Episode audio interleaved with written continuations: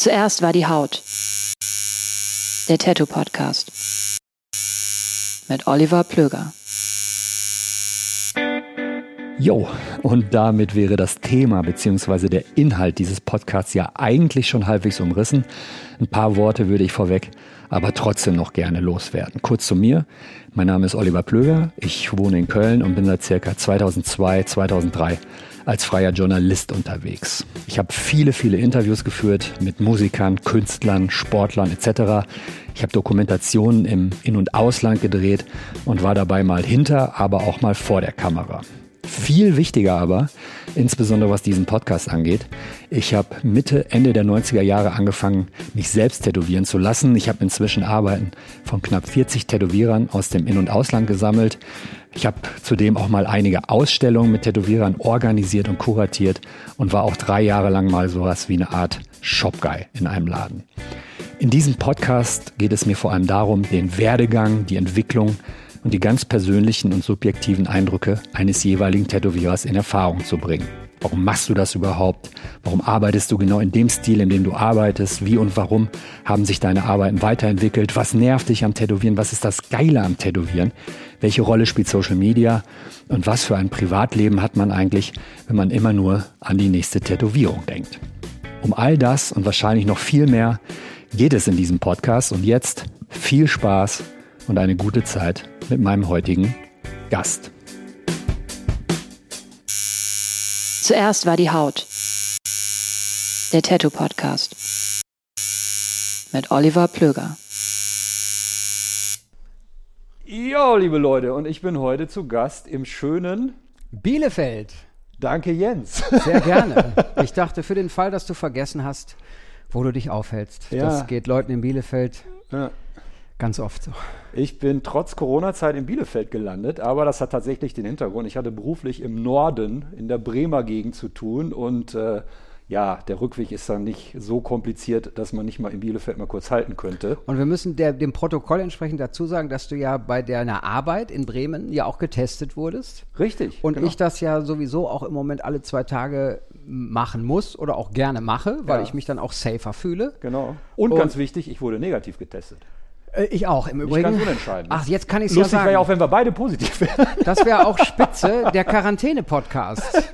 Heute, Röchel 3-0. genau. Live Heute aus Kurzatmigkeit 3,5. Ja. So, wir stoßen mal kurz an. Der Jens mit Orangina, ich mit einem alkoholischen Mischgetränk, weil habe ich mir verdient. Jens. Natürlich, Feierabendbier. Genau. Und ich sage alles Gute auf unser 20. Wir feiern ziemlich genau unseren 20. Kennenlerngeburtstag. Und an meinen Gefühlen hat sich nichts geändert. ja, Ist das nicht schön? Blöger, verpiss dich. So ist es. So ist es. Damals wie heute. Jens, du weißt, vielleicht magst du es ja erzählen. Wo haben wir uns kennengelernt? Ähm, ich glaube, dass das ähm, zu den Zeiten war, als wir in Köln, in Köln-Zollstock, war das Studio, wo wir unsere dritte Platte aufgenommen Du haben. mit deiner Band Thump. Genau. Thump wie Und- der Daumen.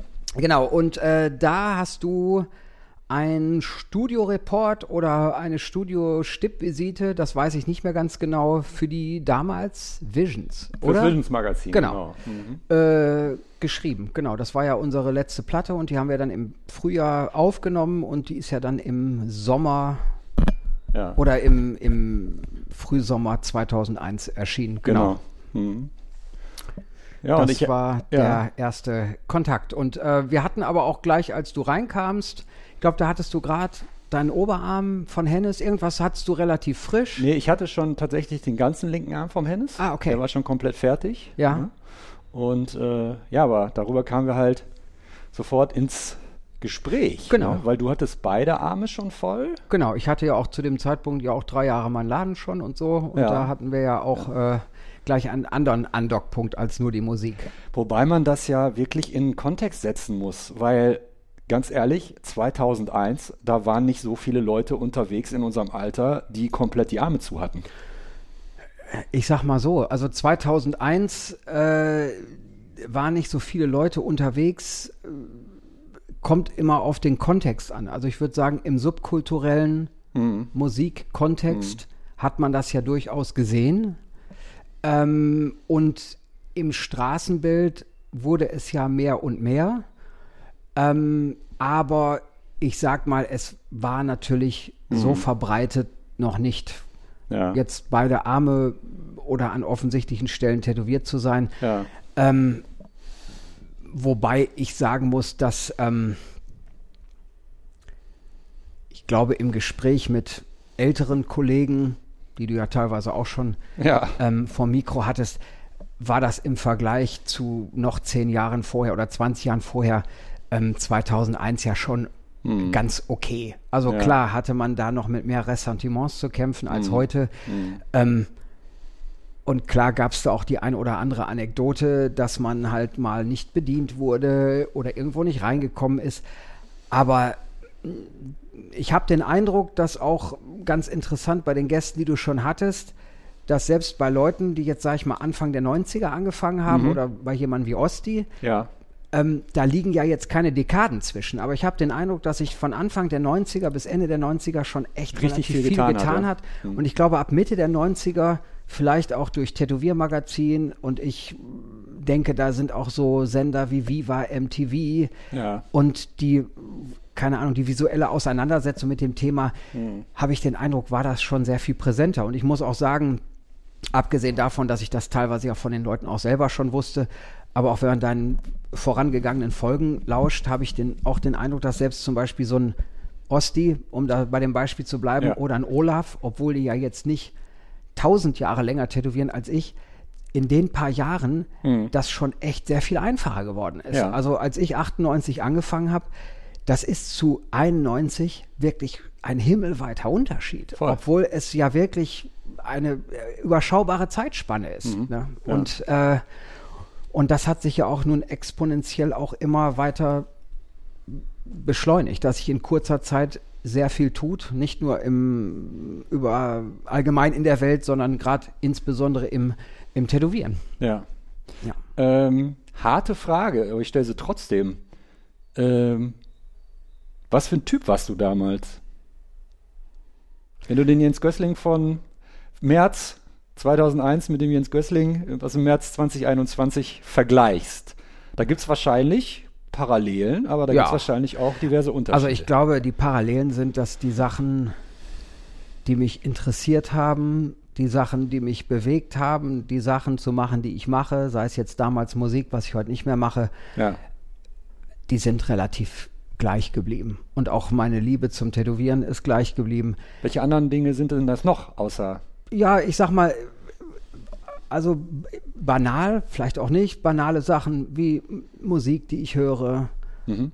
wobei ich jetzt auch nicht musikalisch stehen geblieben bin. Ja. Ich höre seit, keine Ahnung, Ganz- 32 Jahren Rap Ja, und ja. das höre ich immer noch. Ich höre auch aktuelle Sachen. Ganz kurz, da muss ich einmal kurz reingrätschen. Ich habe Ja. das vor einem halben Jahr oder so gelesen. Ähm, so ein Artikel über Spotify, Ja. wo die halt erheben konnten, so dass Leute ab dem 33. Lebensjahr Ja. oder so kaum mehr neue Musik hören oder Ja, so. genau. Und dann habe ich das gelesen und ich dachte so, Bullshit.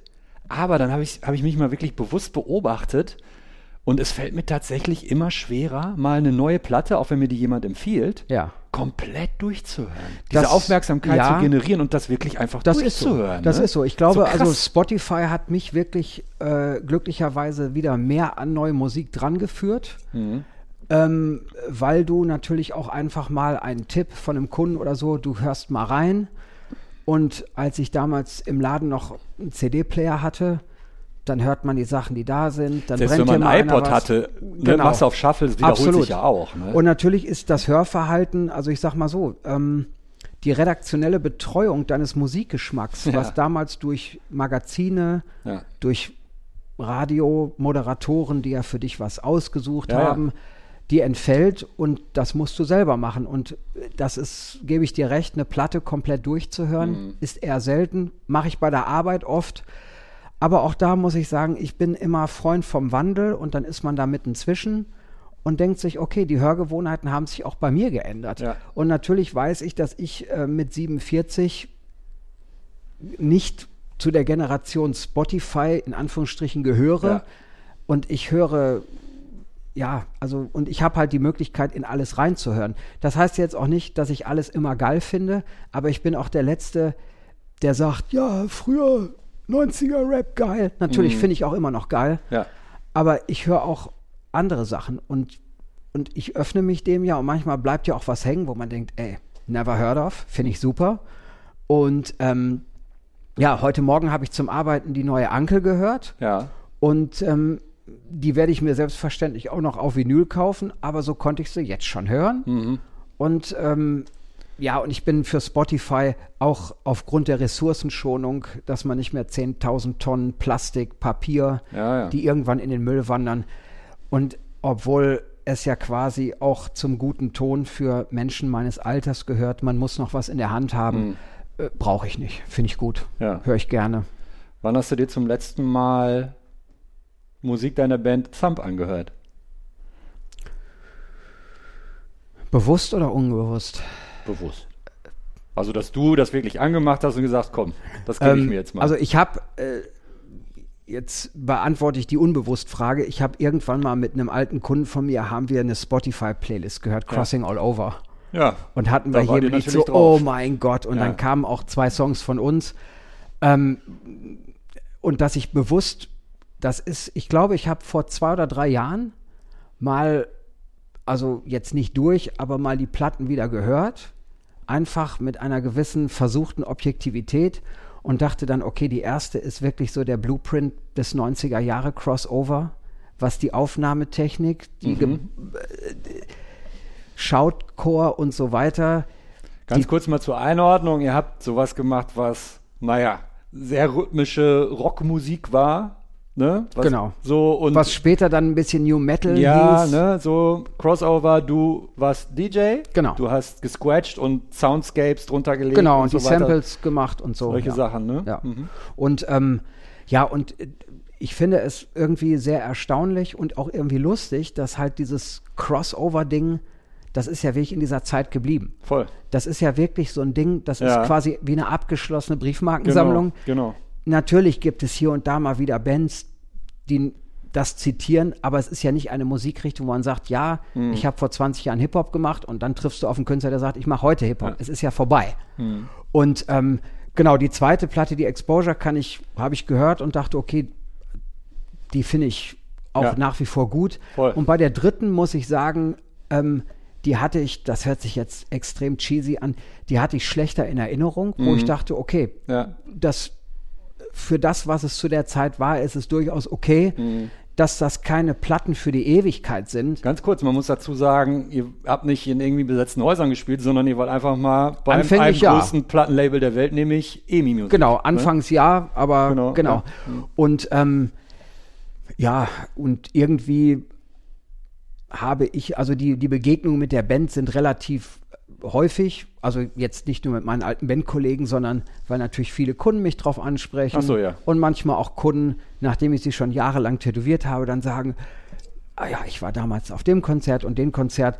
Ja, und das ist halt nett. Ja, und, ja. und immer wenn ich über die Zeit rede, bin ich einfach immer extrem dankbar, dass Mhm. ich denke, ich erzähle das gerade und ich habe das erlebt und ich bin echt, je älter ich werde, denke ich, boah, was für ein unglaublich glücklicher Mensch ich bin, dass ich das hatte. Ja, Und ich bin, und ich kann auch gerne mal in den Zeiten schwelgen, Mhm. auch drei Stunden, aber ich stehe immer mit beiden Beinen im Jetzt. Ja. Und sowas endet nie mit, ach ja, those were the days. Nein, das Nein, war gut, heute ist gut und ich bin einfach dankbar, ja.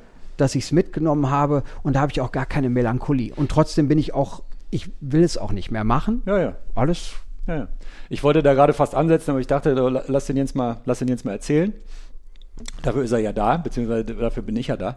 Ähm, aber ich muss euch wirklich im Nachhinein ein großes Kompliment machen. Ich habe tatsächlich, das ist nicht so lange her, drei, vier Wochen, habe ich, ich habe, muss ich dazu sagen, ich habe so einen extrem guten Kopfhörer. okay. Ne? Also, so, also so, ne? ich bin da so ein bisschen nerdig unterwegs.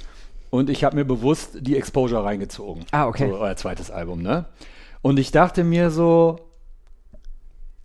fucking hell, das ist aus dieser Generation Crossover, die, wie du das ja schon äh, äh, äh, eingeordnet hast, einfach für sich in, in sich abgeschlossener Mikrokosmos ist und ich glaube, der wird auch niemals wieder hervorgeholt werden. Ich hoffe nicht. Das ins, genau, so. Das ist alles relativ peinlich. Da gab es ja Bands wie äh, Black Eyed Blonde und, und äh, äh, diese unsäglichen Mr. Ed Jumps the Gun und da wurde ja alles von Karren gespannt, was nicht bei drei auf den Bäumen war. Das ist richtig. Dann gab es die Age-Blocks, die war natürlich mit der ersten Platte, dieses Move, ne? Ja, die Das Time war, to war, Move. War ja riesig so, ne? Ähm, aber die zweite, die Exposure, es ist eine fucking zeitlose Platte so. Äh, Okay, also ähm, ich fand es also- erstaunlich, dass irgendwann vor ein paar Jahren, ist aber auch schon her, dass ähm, in der Tat in der Visions, äh, da waren irgendwie die 100 wichtigsten Platten der 90er oder so. Retrospektive so. Genau, ja. und äh, ich kann dir den Platz nicht mehr sagen, Ja. aber da hatten wir auch einen Platz. Ja, Ähm, das würde ich natürlich selber niemals unterschreiben. ja. Und ich denke halt genau, was du gerade sagtest, dass in diesem ganzen Mikrokosmos, wo, wo ein paar Sachen diplomatisch ausgedrückt ja echt schräg und auch vielleicht ein bisschen peinlich waren. Voll. Ähm, und ich kann auch verstehen in dem Kontext, wenn früher Leute gesagt haben, ey, Crossover ist total beschissen und peinlich. Ja, weil, ähm, und dass man in diese Rubrik gefallen ist, ist auch in Ordnung. Da hatte ich auch nie ein Problem mit. Ja, wir machen eigentlich das, aber wir machen ja eigentlich das, diese ganzen verschwurbelten Musikbeschreibungen von Bands. Ja, Ähm, und ich konnte das nie jemandem krumm nehmen, ja, der gesagt hat, alter Crossover, hau ab. Weil da auch wirklich so viel Schrott bei war, ja. dass ich das wirklich keinem im Nachhinein übel nehmen kann, dass er dann vielleicht auch uns nicht gehört hat oder Jahre später gesagt hat, ey, das war ja schon ein bisschen was anderes, ey, fair genug. Aber damals fielen wir halt in dieses Raster oder fielen durch Ja. ähm, und das ist so. Und das kann ich auch komplett nachvollziehen. Ja. Und ich muss auch sagen, auch eigene Sachen, die wir gemacht haben oder diverse Sachen, also so frei von Peinlichkeit waren wir nun auch nicht. Ne, oder auch meine Frisuren. Ja, du, du, du sahst sehr interessant, also sehr outstanding aus. Du hattest, du hattest sehr, ja, die Haare waren blondiert, teilweise mit Mustern drin. Ja. Du hattest Ohrringe. Du hattest ein fettes Nasenring. Ich hatte- ich hatte in der Mitte, ich was hatte- damals Rob Flynn von Machine Head hatte. Genau. Und sonst in Deutschland kannte ich keinen. Du hattest das. Du Ja. hattest die Arme schon tätowiert. Die Haare Ja. oder vorher so slick gegelt nach hinten und so weiter. Also ich so muss fort, sagen, ne? ich bin damals mit den tätowierten Armen, da habe ich zu der Zeit weniger Blicke für bekommen als für meine, ich glaube, 40er Flash-Tanne. Ach stimmt, hattest du auch. Die hattest große Ähm, Ohrlöcher schon das war früh, ne? wirklich für manche Die Leute. komplett zu sind, ne? Die sind zu, ja. Ja. Ähm, die für manche Leute wirklich so die berühmte, Affenschaukel. ja, also der Kinnladen ja. Mover war. Ähm, also darum. Und ich glaube, das Gesamtpaket mit der Frisette, den Piercings und Tattoos, das war un peu zu viel. Das, da Ja. sind wir ehrlich. Naja. Äh, wie war damals das, der Draht zu deinen Eltern? Man muss dazu sagen, dein Bruder ist Mediziner. Mein Bruder ist Intensivmediziner. Er ist ja, der ist äh, Intensivmediziner. Gruß an dieser Stelle, besonders an dieser Stelle in diesen Tagen. Genau, Ne? und äh, auf jeden Fall ein Gruß an meinen sehr coolen Bruder. Das heißt, er hatte zu der damaligen Zeit auch schon Medizin studiert? Ja, ja, er hat, der hat, ähm, der Ja. hat äh, damals, der ist fünf Jahre älter. Wir waren unglücklicherweise auf der gleichen Schule und hatten unglücklicherweise auch manchmal die gleichen Lehrer. Beta-Version, ne? Genau, und ich glaube, wenn dein Elternsprechtag war, dann gab es vielleicht auch mal Lehrer, die meine Mutter gefragt haben, ob ich vielleicht vom Postboten bin. ja. Weil ähm, mein Bruder war halt extrem gut, Wie heißt dein Bruder? Peter. Peter. Hm? Und ich war extrem schlecht. Und das Ding war, dass ich damals schon das immer voll cool fand. Ich hatte nie Hass. Ich dachte so, boah, Alter, was hat der für ein gutes Abi? Ich fand das immer richtig geil. Und dann hat er halt sofort einen Studienplatz für Medizin bekommen in Münster und war 88 aus dem Hause.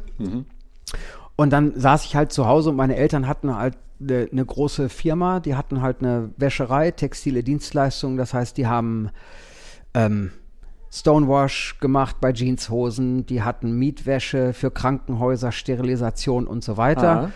Ähm, und die Firma hat mein Opa gegründet 1900, ähm, oh Gott, ich glaube 1928. Ja. Und ähm, ja, Ganz kurz, falls jemand im Hintergrund was hört, also ich höre es da im Innenhof, da sind gerade welche ins Auto gestiegen und die fahren jetzt weg. Ja, das ist mein Chauffeur, der bringt gerade den Bentley nach hinten. Ja, das ist irgendeine dicke Karre, ne? Was ist das für ein Auto? Das weiß ich gar nicht, was meine Nachbarn so fahren. Ja gut, ich, ne? du wohnst natürlich in einer, in der reichsten Gegend Bielefeld. So ne? ist das, so ist das. Äh, also es wird auf jeden Fall was Dickes sein. Nein, und meine Eltern waren glücklicherweise mit mir schon ein bisschen Kummer gewöhnt. Ja. Und meine Mutter wusste eigentlich schon, dass ich nicht der Typ bin, der die Firma übernimmt. Mhm. Und trotzdem war es so, mein Bruder war raus, der war Medizinstudent und Ja. dann war es so, Junge, wie ist es denn? Und dann habe ich gesagt, bei aller Liebe, bei allem Respekt, ich kann das nicht machen. Ich kann nicht eine Firma übernehmen. Mein Vater und mein Opa waren Wäscher und Plättermeister. Hm. Was ist Blätter? Also So Mangeln oder sowas? Ja, genau. Ja, ja. Also mein Vater hat zum Beispiel noch gelernt, über einem runden Kessel Hemdkragen rund zu biegen, Na krass. weil mein Opa, als mein Opa die Firma gemacht hat, war es so, dass die Herren manchmal, das kennt man auch aus alten Filmen, so Leibchen getragen haben, da wurde nur der Kragen gewechselt Ah, ja, ja, und ja. da ja, musste doch. man den Kragen stärken Ja. oder Karl halt Lagerfeld hatte bis zuletzt, ich glaube, der hatte immer, der hatte diverse flache Schränke, da war nur Kragen drin. Genau. Das sah aus wie völlig aus der Zeit gefallen. Genau, und das, äh, wie gesagt, die wäscht man, die stärkt man, da muss man die rund biegen, damit die in Form sind. Ich bin sicher, dass dieser Beruf nicht mehr existiert. Das Mhm. heißt wahrscheinlich heute Textilmechatroniker oder was auch immer. Das ist so wie Tätowierer, das ist einfach aus der Zeit gefallen. Das ist aus der Zeit gefallen. Na, und wäre es drum gege gegangen, die Lehre zu machen. Ich hätte auch meinen Vater als Lehrmeister. Also, und es wäre für mich nicht drum gegangen, dass ich Wäscher und Plättermeister werde, sondern es wäre für mich drum gegangen, das Unternehmen vorzuführen. der Chef zu sein. Ja, genau. Und das Richtig. Wort, da kriege ich schon Ja, der ja. Chef von 100 Leuten Mhm. damals. Ja. Und da habe ich gesagt, ey, ich kann es Ja nicht. gut, wenn du das angefangen hättest, dann wären es ja ruckzuck nur noch zehn Leute gewesen. Ne? Ja, Oder Und null. irgendwann nur noch zwei. Äh, Wäre Wahrscheinlich. wär ja schnell gegangen. Genau. Und meine Horrorvorstellung war immer, das habe ich meinen Eltern dann auch gesagt, dass ich bin halt im Betrieb aufgewachsen. Hm. Das heißt, ich war immer Teil davon und weil meine Eltern sehr, sehr, sehr viel gearbeitet haben, haben mich auch manchmal irgendwelche Fahrer von der Schule abgeholt oder mal wohin gebracht. Das heißt, ich war halt einfach, das war so mein Abenteuerspielplatz. Und ich hatte immer die Horrorvorstellung, dass ich dann da sitze und dann kommt Herr so und so rein, der mich schon zur Schule gebracht hat und man muss dann sowas sagen wie, äh, Herr so und so aus Rationalisierungsgründen müssen wir uns leider von Ihnen trennen. Oh. Und dann hätte ich mich eher erschossen. Und das kann ich nicht. Ja. Und das Wort Chef war auch damals Ah, ja. bei mir im Laden immer verboten. Ja. Ich bin kein Unternehmer, Hm. ich habe kein Unternehmen, ich bin kein Chef und ich wollte halt damals eh Modedesign studieren. Mhm. Und dann haben meine Eltern, und das rechne ich ihnen nach wie vor hoch an, weil sie aus einer ganz anderen Generation kommen, äh, auch gesagt, ey, wir wollten beide nicht das machen, was wir gemacht haben. Hm. Und damals wurde nicht geredet, Junge, was willst du denn machen? Ja, ja. Und ähm, mein Vater wollte technischer Zeichner werden, gerne. Und da hat Aber natürlich jetzt auch von seinen Eltern übernommen. äh, ma- der hat, also da wurde damals von meinem Opa auch mit der flachen Hand nachgeholfen. Ja, ja, da, da, da ging es gar nicht drum, worauf Ja, hast du. Lust. Du machst das jetzt, Punkt. Und das hatten meine Eltern wohl im Hinterkopf. Und Ja. dann war es natürlich meine Berufsideen, und das weiß ich heute, wo ich ja Ganz selber. kurz. Ja. Warum wolltest du Modedesigner werden? Weil die Mode mich irgendwann, ich kann ja nicht mal sagen, ich doch, ich glaube, mein, meine Connection zur Mode war, Über den Hip-Hop wahrscheinlich. Nee, gar nicht. Nee. Noch vorher. Noch Ich vorher. habe ich hab früher meine Lieblingsserie damals im Fernsehen war dienstags 21.45 Uhr Miami Vice. Stark. Und Da war eine Menge Mode. so, und das, Buntfaltenhosen, so, und das war Ja, einfach so, wo ich dachte, boah, Alter, das finde ich so toll. Espandrillos ohne Genau. Socken. Ja, aber auch immer so die Damenmode. Ach so, so. Wo ich dachte, boah, Alter, das ist so. Und dann, keine Ahnung, und wenn mal was im Fernsehen kam und dann hat meine Mutter mir mal die Vogue mitgebracht und ähm, ich dachte, boah, Alter, das ist. Moment mal, du warst zehn Jahre alt hast die Vogue Nee, gelesen? 13. 13, genau. Und ich habe sogar, ähm, kann ich dir gleich, wenn ich sie finde, sogar noch zeigen, sogar noch aus der Zeit auch so Modeskizzen, Ah. weil ich einfach dachte, das ist genau mein Ding. Und ich habe mich da so drin verloren. Ja, okay. Aber da hast du ja zum ersten Mal dir vergegenwärtigt, du bist jetzt nicht ganz so schlecht mit einem Stift und der rechten Hand. Ja, das war Oder bist du der- Linkshänder? Nee, du bist Rechtshänder. Ich bin Rechtshänder. Rechtshänder, also ich habe ja, ich habe immer gern gezeichnet Ja. und äh, jetzt auch wenn es natürlich dazugehört zu sagen, ich war in Kunst immer gut, war ich gar nicht. Ich habe gern gezeichnet. Gut, Zeichnen hat ja nichts mit Kunst machen Ja, ich sag, genau. Und das ähm, zwei verschiedene man Dinge. hat mal so für die Schülerzeitung oder so mal bei so Nachwuchs-Comic-Wettbewerben mitgemacht und ähm, ja, und das haben meine Eltern immer insofern gefördert, dass die nicht sofort gesagt haben, wenn ich gesagt, ich will das und das. Meine Eltern haben das immer so mit Büchern gemacht. Habe ich mal so ein Buch gekriegt. Und meine ganzen Modebücher von früher Ja. stehen immer noch im Schrank. Da bediene ich mich sehr gerne an alten Mode-Illustrationsbüchern. Und Inwiefern? Für, für einen Faltenwurf, für eine Tätowierung? nee, auch so für, für Frauenköpfe. Anderen Input einfach. ja, Ich guck, absolut. du guckst dir nicht Tätowierungen an als Einfluss, sondern genau. ganz andere und weil ich Sachen, gerade so die Modefotografie Ja. der 40er und 50er Jahre als sehr viel inszeniert wurde, das ist einfach eine Sache, die erfreut mein Herz heute immer noch, wo ich denke, es sind, Mhm. es ist einfach Anmut und Schönheit und natürlich passt das für viele Leute nicht zusammen, weil dann habe ich irgendwann Skateboardfahren für mich entdeckt und eine Subkultur, aber das war immer da. Ich wollte immer Mode machen. Ganz kurz, Ja. was ist deine Meinung von einem Individuum namens Karl Lagerfeld? Ich hatte ihn gerade schon Ja, erwähnt. ja, Karl Lagerfeld war von War, war der auch in deiner, aus deiner Warte so Immer. genial, wie alle immer, Immer. sagen? Ja, also Ja? Karl Lagerfeld war für mich, klar war das damals bei meinen konservativen Eltern, oh, der Spinner mit dem Zopf. Naja, aber Aber ich habe über die Jahre immer, also abgesehen von seinem Genius, was seinen Job anging, das war nicht sein Job, das war sein Leben. das war sein Leben und ne? einfach immer noch dieses, ich habe sogar, äh, es gibt so eine Reihe in der ARD Deutschland deine Künstler, da Ja, gab es eine ja auch Ausgabe, dabei, ja. genau, und da habe ich sogar einen Teil immer noch in meinen Story-Highlights bei Instagram, wo er Mhm. Welchen dann Teil? sagt, wo er sagt, ähm, viele Leute sind nicht mein Ding, wenn ich abends mit meinen Büchern und meinem Zeichenpapier zu Hause sind, das ist, das ist aufregend genug. Und das ist so. Deutschland deine Künstler. Jens Gössel. Ja, bitte, bitte ne, nenn mich nicht in einem Atemzug.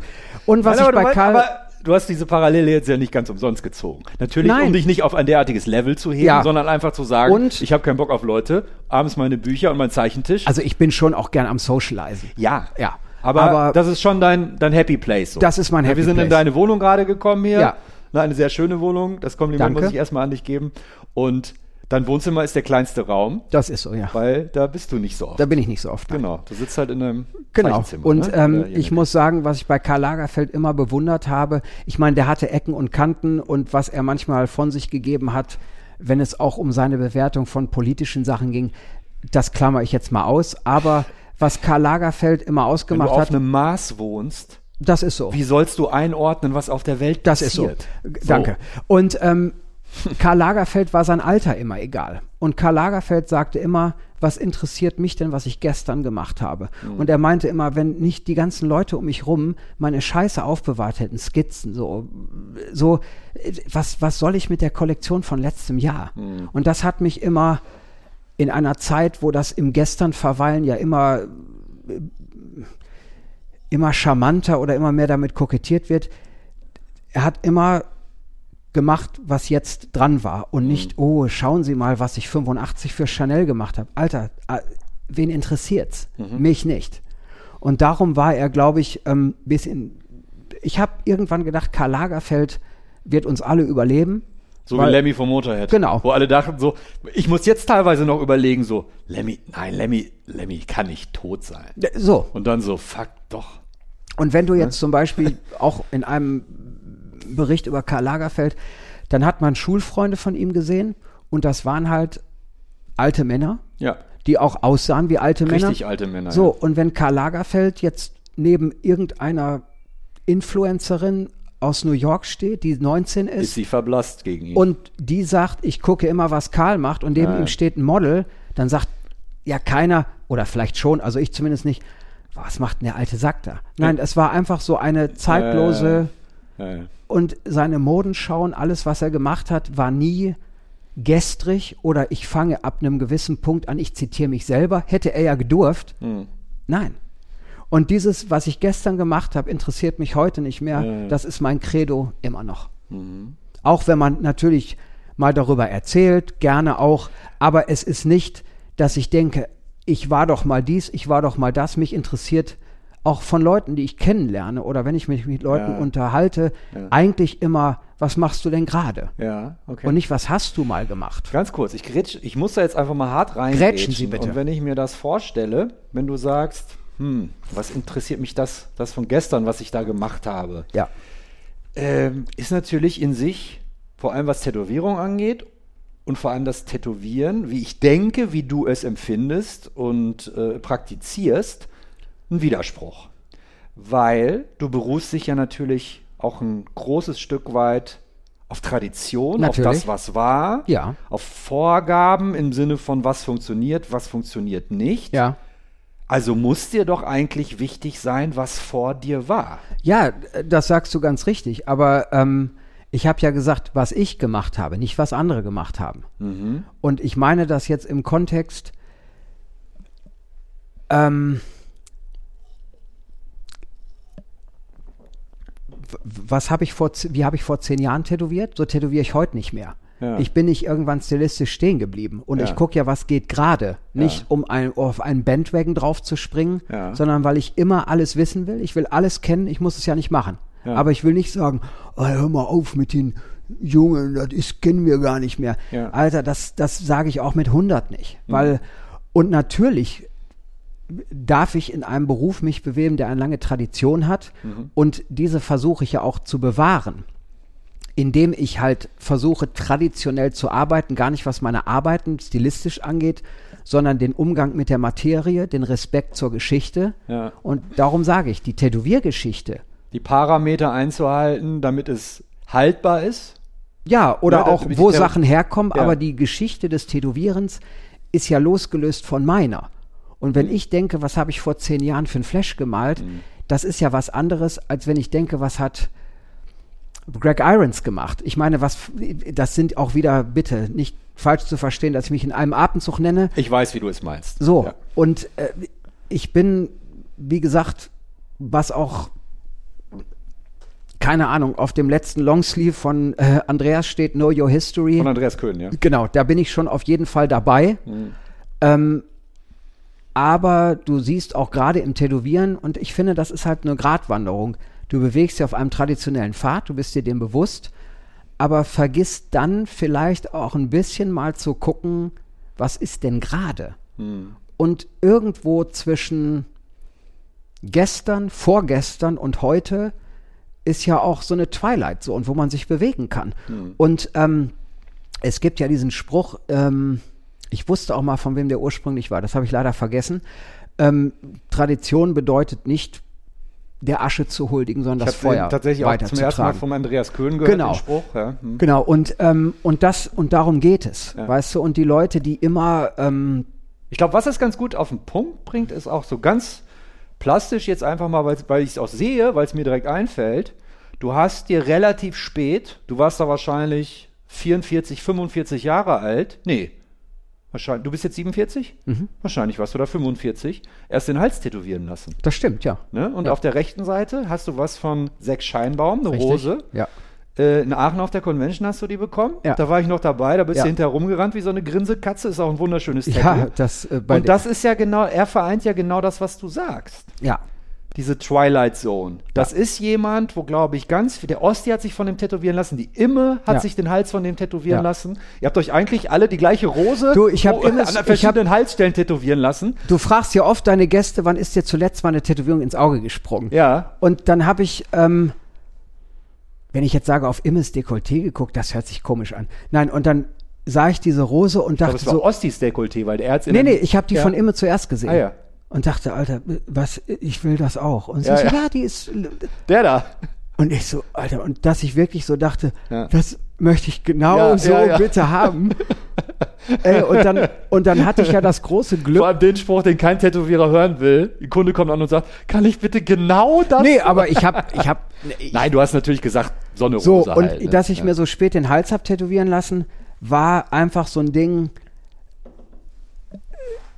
da ich auf äh, Konventionen immer so viel nicht gegeben habe und irgendwann ja dieses Ding war, ja, ähm, Hals lasse ich bewusst frei, weil die ganzen schlimmen jungen Tätowierer haben ja alle halt zuerst den Ganz Hals kurz vielleicht auch tätowiert. deinen Eltern zuliebe oder so? Ähm, ich würde jetzt bewusst sagen, nein, Mhm. unterbewusst vielleicht, weiß ich nicht.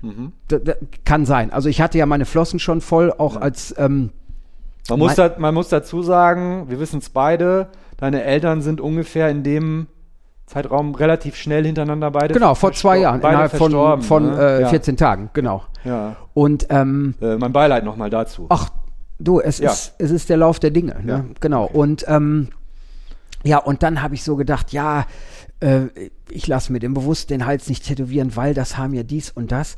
Weißt du, und dieses ganze Verkopfte, wo ich dachte, Alter, habe ich damals jemals einen Fakt draufgegeben, was man macht?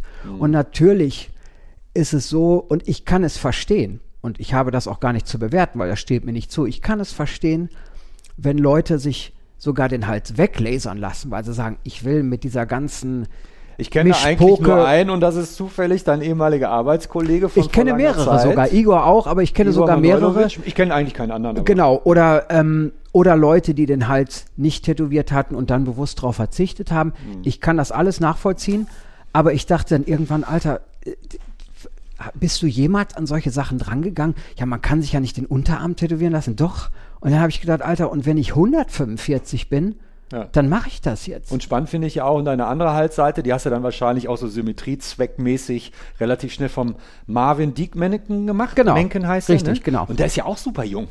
Absolut. Der ist noch nicht mal 30, glaube ich. Ich glaube nicht. Nee, genau. Ne? Und, ähm, und das fand ich halt total geil, dass ich halt, in Anführungszeichen, alter Tätowierer, Ja. einfach bei den jungen, geilen Bengels, und du weißt ja jetzt schon, wir wissen jetzt schon, auch was Sex Scheinbaum mit seinen Büchern, mit seinen Videoprojekten und so weiter macht. Ja. Du weißt ganz genau, in 40 Jahren werden Leute, neue junge Tätowierer, die sich für die Materie des Tätowierens interessieren, den Namen Sex Scheinbaum irgendwann Exakt. mal erwähnen. Exakt. Ne? Und ähm, weißt du, und das ist halt einfach das Ding, weißt du, wenn ich mir jetzt von Marvin den Hals tätowieren lasse, weil ich seine Arbeiten geil finde, weil ich halt auch auf moderne Tätowierungen abfahre, Ja. nicht auf alles. Ja.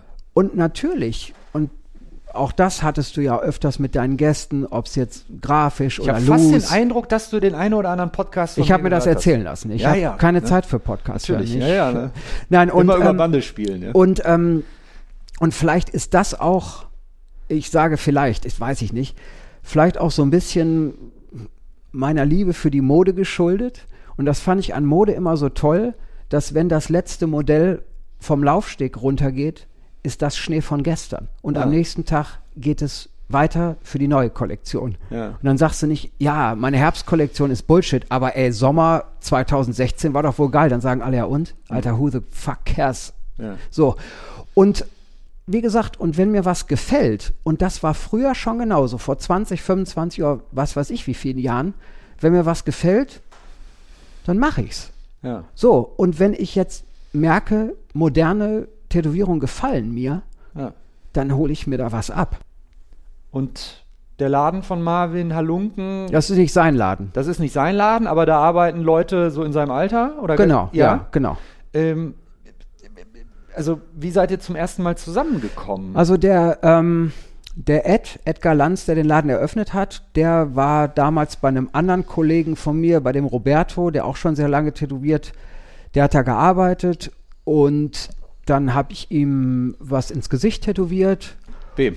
äh, dem Ed, Ja. äh, genau, und dann, ja, und dann hörte ich irgendwann, dass er, Hast du damals zum ersten Mal jemanden im Gesicht tätowiert? nein, nein, Okay. nein, nein, ähm, und Hast du da Skrupel? Machst du nur, nur auf Tätowierern oder Leute, die eh schon den Hals komplett voll haben? Also ich sag mal so, weißt. Ähm, um kurz Okay. noch einmal nach hinten zu gehen, Ja. ich weiß noch, dass in Brighton 2009, da Der hatte Brighton ich, Convention, genau, ja. Mhm. da hatte ich, oder 2010, nee, 2009 war es, glaube ich, da hatte ich den Stand zusammen mit, mit Kevin und Chris. Kevin Berger, genau, Chris Detmer. Genau, und nebenan waren, und gegenüber waren Pete und Eckel Wo und ist so. Kevin Berger eigentlich abgeblieben? Ich glaube in Duisburg ist Ja? der wieder, ja. Der hat, Okay. glaube ich, so einen kleinen Laden in Duisburg. Ah, ich ja. weiß den Laden nicht, Okay. äh, den Namen nicht ganz genau. Ja. Und ähm, dann hatte ich über MySpace, hatte mich jemand angeschrieben und meinte, ich mag deine Schriften, äh, ich möchte zwei Wörter von dir tätowiert haben. Ja, ja, Kids da draußen. MySpace. MySpace.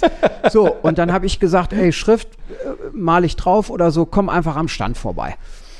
Und dann, genau, hatte ich, dann kam, dann stand da ein Typ vor mir, ein sehr, ich sag mal, leptosomer junger Mann, Ein was? äh, sehr dünn, Ja. sehr, sehr dünn und ähm, sehr jung und schon so zugebraten. Ganz kurz, sag das Wort bitte nochmal. Leptosom, Leptosom. genau. Das habe ich tatsächlich jetzt zum ersten Mal gehört. Und dann dachte ich schon so, boah, Alter, ist der zugebraten. Und sein Der Kumpel. ist 22 Jahre alt. So, und Ja, sein ja. Kumpel ließ sich gegenüber von Eckel die Hand tätowieren und er so, ey, ich bin der Schriftmann. Ich so, ey, cool. und ich so, was wolltest du denn haben? Und dann wollte er die Wörter sleepless und hopeless. Ja. Und ich so, cool. Wohin? Und ich so, wohin? Und dann zeigte er auf seine Backe.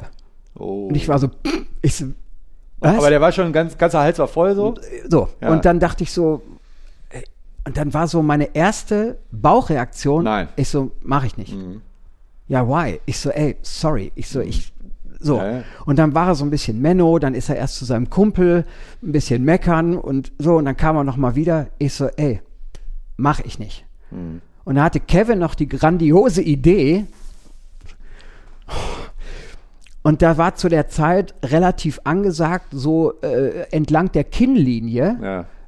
Schrift, Schrift zu zu haben, machen. noch über einem Kehlkopf-Tattoo. Ja, ja, ja. Wo noch Platz Und das war. ist, äh, das fällt ja fast gar nicht auf. Genau, und das ist ja schon, das weiß, glaube ich, jeder, der schon mal gemacht hat, sogar in normaler Ladensituation schon eine stressige Tätowierung. Ja, Kackstelle, du kommst nicht dran. Und ich war so, ey, das ist doch eine gute Idee, weil ich so dachte, ey, der. Kunde hat Bock. Und dann dachte ich, Alter, wie mache ich das denn jetzt? Und dann lag der auf so einer Bierbank und ich habe gekniet vor, einfach den Kopf abgerissen. und ich habe gekniet vor ihm und habe das Fußpedal mit dem Knie bedient und habe ihm halt diese Schrift gemacht. Alter. Und dann war ich irgendwann raus, da war mein Sohn ja schon auf der Welt und ich bin halt so ein Jammerlappen und ich dachte so ein Wochenende ohne mein Kind und ich habe den in der Woche schon so wenig gesehen, da dachte ich, ey, Conventions, das war's. Ich will Ja. zu Hause bleiben bei meinem Zwerg. Ja.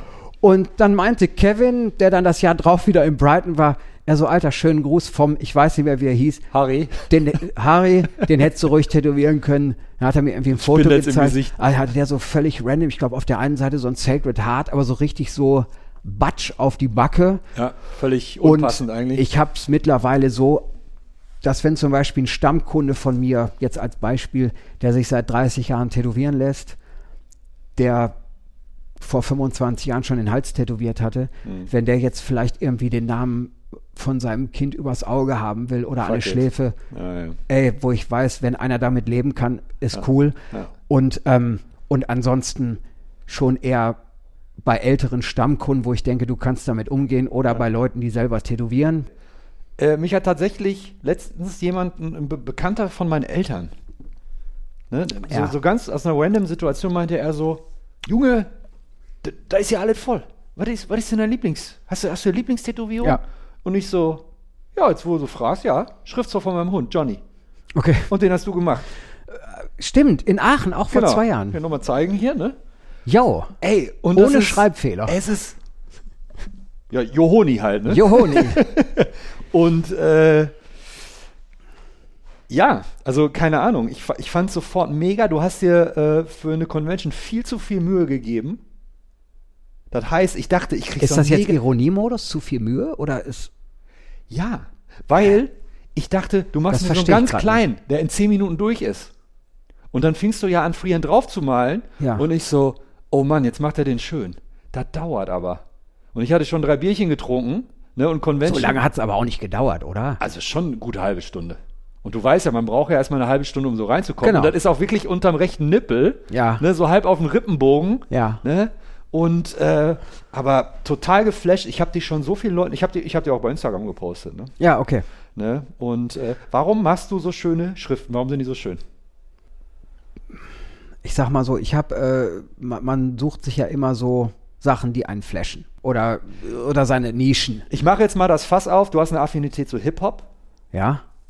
ist und Chicano Lettering und so weiter und so fort. Ja. Ist das eine Kiste, die man aufmachen kann? Also oder? ich habe damals, als ich Graffiti gemacht habe, ich habe, glaube ich, also immer lieber so Charakter gemacht. Also das kommt gar nicht daher, weil ich ge Also gesagt Gesichter. habe, ich habe genau, oder Ja. ich habe immer schon äh, Buchstaben gern verdreht. Ähm, ich weiß gar nicht, wie ich darauf gekommen bin. Ich habe halt einfach immer, ich, ich wollte gerne Schrift haben immer und dachte immer so, pff, okay.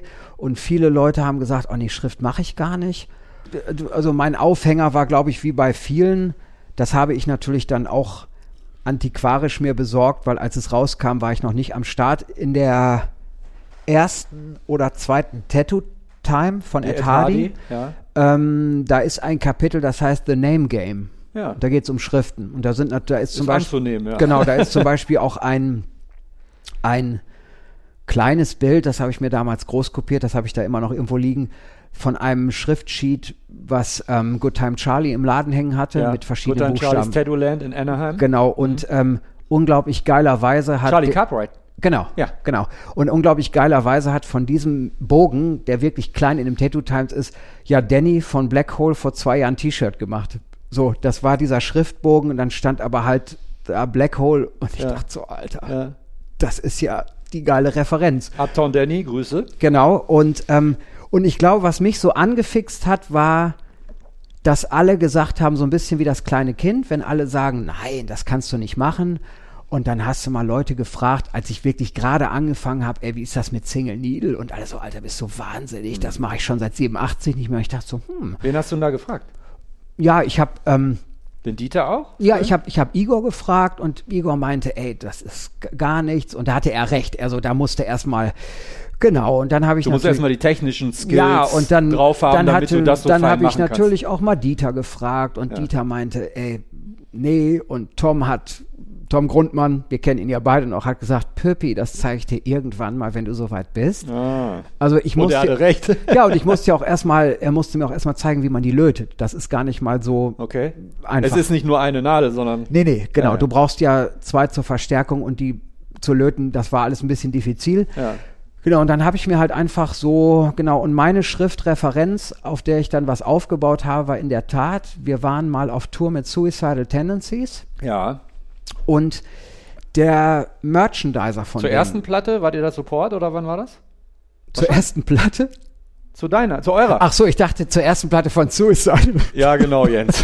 Das macht ja total Das Sinn. macht total Sinn. Suicidal haben euch auf eurer ersten Platte supportet. Genau, das war, ich, ich würde jetzt aus dem Gedächtnisprotokoll nachgesprochen, sagt man ja immer bei so TV-Dokus, ähm, ich glaube, es war 97. Dann war das zur ersten Platte.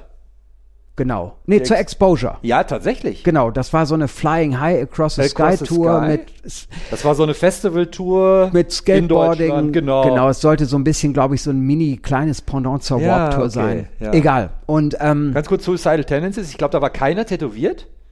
doch. Ja, Ja. aber nicht sichtbar. Ja, äh, Also Mike Moore, der Sänger, nicht, oder? ja. Erzähl einfach mal weiter. Ich weiß so, es einfach und, nicht. Ja. und der ähm, Typ, oder es war 98, als ich auch schon Ja. mehr Connection zum Tätowieren hatte. Und der Typ, der äh, das Merch verkauft hat, mit denen mit war, hatte Tätowierzeug dabei. Das ist ein äh, Tätowierer. ja. Genau, der heißt, glaube ich, genau, Jason Brown und dem gehört halt ST-Tattoo. Also das ist, Ja, ja. Okay. genau, und dann hat er halt, In ähm, Kalifornien, in, ich glaube in San Diego, genau. okay. Oder in Santa Cruz oder Das weiß ich gar nicht. Ich Also, weiß es das selber nicht ja, genau. Also Latte. zumindest da in der. Ecke. Und dann hatte der, ähm, genau, und dann hat er halt am Merch irgendwie tätowiert und auch Schriften. Und ich so, boah, Alter. Und der Typ ist wirklich Der ein. hat tagsüber, während der Merch verkauft hat, ja, oder auch abends, Ja. da war so ein bisschen, also das war so ein bisschen, genau. Und der Typ ist halt, ich weiß nicht, ob es hundertprozentig, aber auf jeden Fall hat er einen Chicano-esken Einschlag, auch kulturell. ja. Und da dachte ich, wenn du Alter. mit der Band unterwegs bist, klar. So, und dann dachte ich, das ist ja ganz profan gesagt, wie glaube ich jeder aus meinem Dunstkreis, aus unserem Dunstkreis war natürlich mein erster Kontakt dazu Blood in, Blood out. Ja. So Gangfilme und man, Das war, nachdem du schon Tom Grundmann gefragt hattest, so von wegen Schrift und Single Needle. ja, ja. Und dann kam ja. auf einmal der Typ, der Oder quasi der. vielleicht war es auch ein bisschen davor. ja, ja, Da aber der war auf jeden jetzt Fall nicht OG. auf genau, der, hatte war die kulturellen. Wurzeln und der hat das gemacht. Genau, und Ja. der hat Schriften gemacht und ich so, boah, Alter, das ist ja so genau Ja. wie, ja, wie gesagt, wie die Cholos. Cholos ist, glaube ich, steht für Solo-Männer. Genau, Solo, genau. ne? Ja. So, die sich anziehen, eine geile Karre fahren, tiefer gelegt, um die Frauen zu beeindrucken. Das kommt weil die aus sind der, ja solo, so ein bisschen. Ja, das kommt aus der, ähm, es gibt halt einen Slang, der heißt Carlo. Das ist so ein bisschen Spanisch und so weiter. Ja. Und das ist schon so diese Sprechweise aus East Los Angeles, Mhm. Ja. wo man natürlich klar diese ganzen Sachen wie Orale oder Essay, das kennt man ja. Ja. Und wie gesagt, und wenn man halt rausgeht und dann geht man halt Cholo, ja. um zu gucken. Und dann gab es natürlich in den 40ern die Suiters, die sich ja bewusst abgehoben haben mit extrem flamboyanten Outfits und extrem weiten Hosen, großen Hüten. Ja.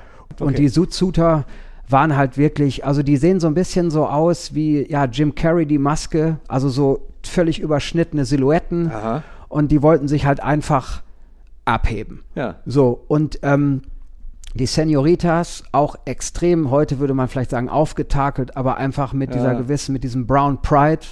Wir zeigen, wer wir sind. Ja.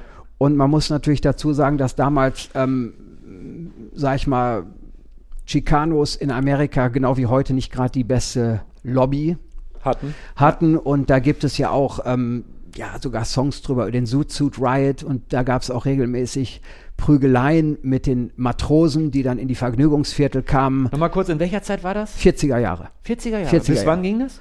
Äh, also diese Zoot-Suiter-Zeit ging äh, ich habe diesen Begriff noch bis, nie gehört. bis, bis Anfang der ähm, Anfang der 50er. Also das waren die Also 40er. gar nicht so lange. Nee, nee, genau. Ja? Das waren ähm, Und daraus ist diese Cholo. Genau, Das und da weitergesponnen, Genau, und ja? das war zum Beispiel auch so, dass da zu der Zeit schon viele dieses Pachuco-Kreuz auf der Hand hatten, dieses kleine Kreuz mit dem Strahlenkranz. Ja. Und das zum Beispiel White Fence ist. Hat der Igor das auch auf der Hand? Auf das weiß ich gar Daumen? nicht. Das weiß Sowas ich nicht. Ja, kann sein. Der hat da irgend so ein Kreuz. Genau, und ähm, zum Beispiel die älteste noch existente Straßengang ist White Fence, die gibt es seit 1941. Und, ähm, und in dieser Kultur ist es zum Beispiel auch so, es gibt zum Beispiel in diesen Ditches in L.A. diese komischen Kanäle, die außer äh, Ja, ja, ja, wo auch Terminator. Genau. Da erkennen das und viele. da ne? gibt es zum Beispiel auch schon so wirklich in dieser bekannten Cholo-Druckschrift schon so Tags, sage ich mal, die mit Teer gemacht wurden in den 40er Jahren von den Arbeitern, die dann ihren Namen wirklich in dieser Aha. geilen ähm, äh, Cholo-mäßigen Blockschrift dahingeschrieben haben. Und das war halt immer so eine Sache, die mich total fasziniert hat. Dann war halt dieser Typ da und ich dachte, Alter, der ist ja echt. Ja. So, dann habe ich mir im, am letzten Tourtag im Backstage-Raum vom SO36 Ja, in Berlin, ja. ähm, von ihm eine Tätowierung machen lassen. Wo ist sie? Die ist am Bein. Ja, zeig mal. Du hast eine sehr weite Hose an. Vielleicht raschelt es jetzt so ein bisschen tonmäßig, aber ist mir egal. Mein Feld ist die Welt. Geil. Da mache ich mal direkt ein Foto von, wenn ich darf. Sehr gerne. Warte mal. Komm, du scheiß Handy. Genau. Und mein Feld ist die Welt ähm, war damals der Leitspruch der HAPAG, also der Reedereigesellschaft. Und das war, ist ja auch eine ganz klassische Seemannstätowierung. Sieht man ja auch in Wahrlich-Flashes ganz oft. Mein Feld ist die Ah, okay, Welt. ja. Und da ich da auch schon äh, so ein bisschen auch diesen maritimen Bezug und ich dachte, ich bereise ja auch mit der Musik die Welt, bisschen cheesy, Ja, ich ja, weiß, egal.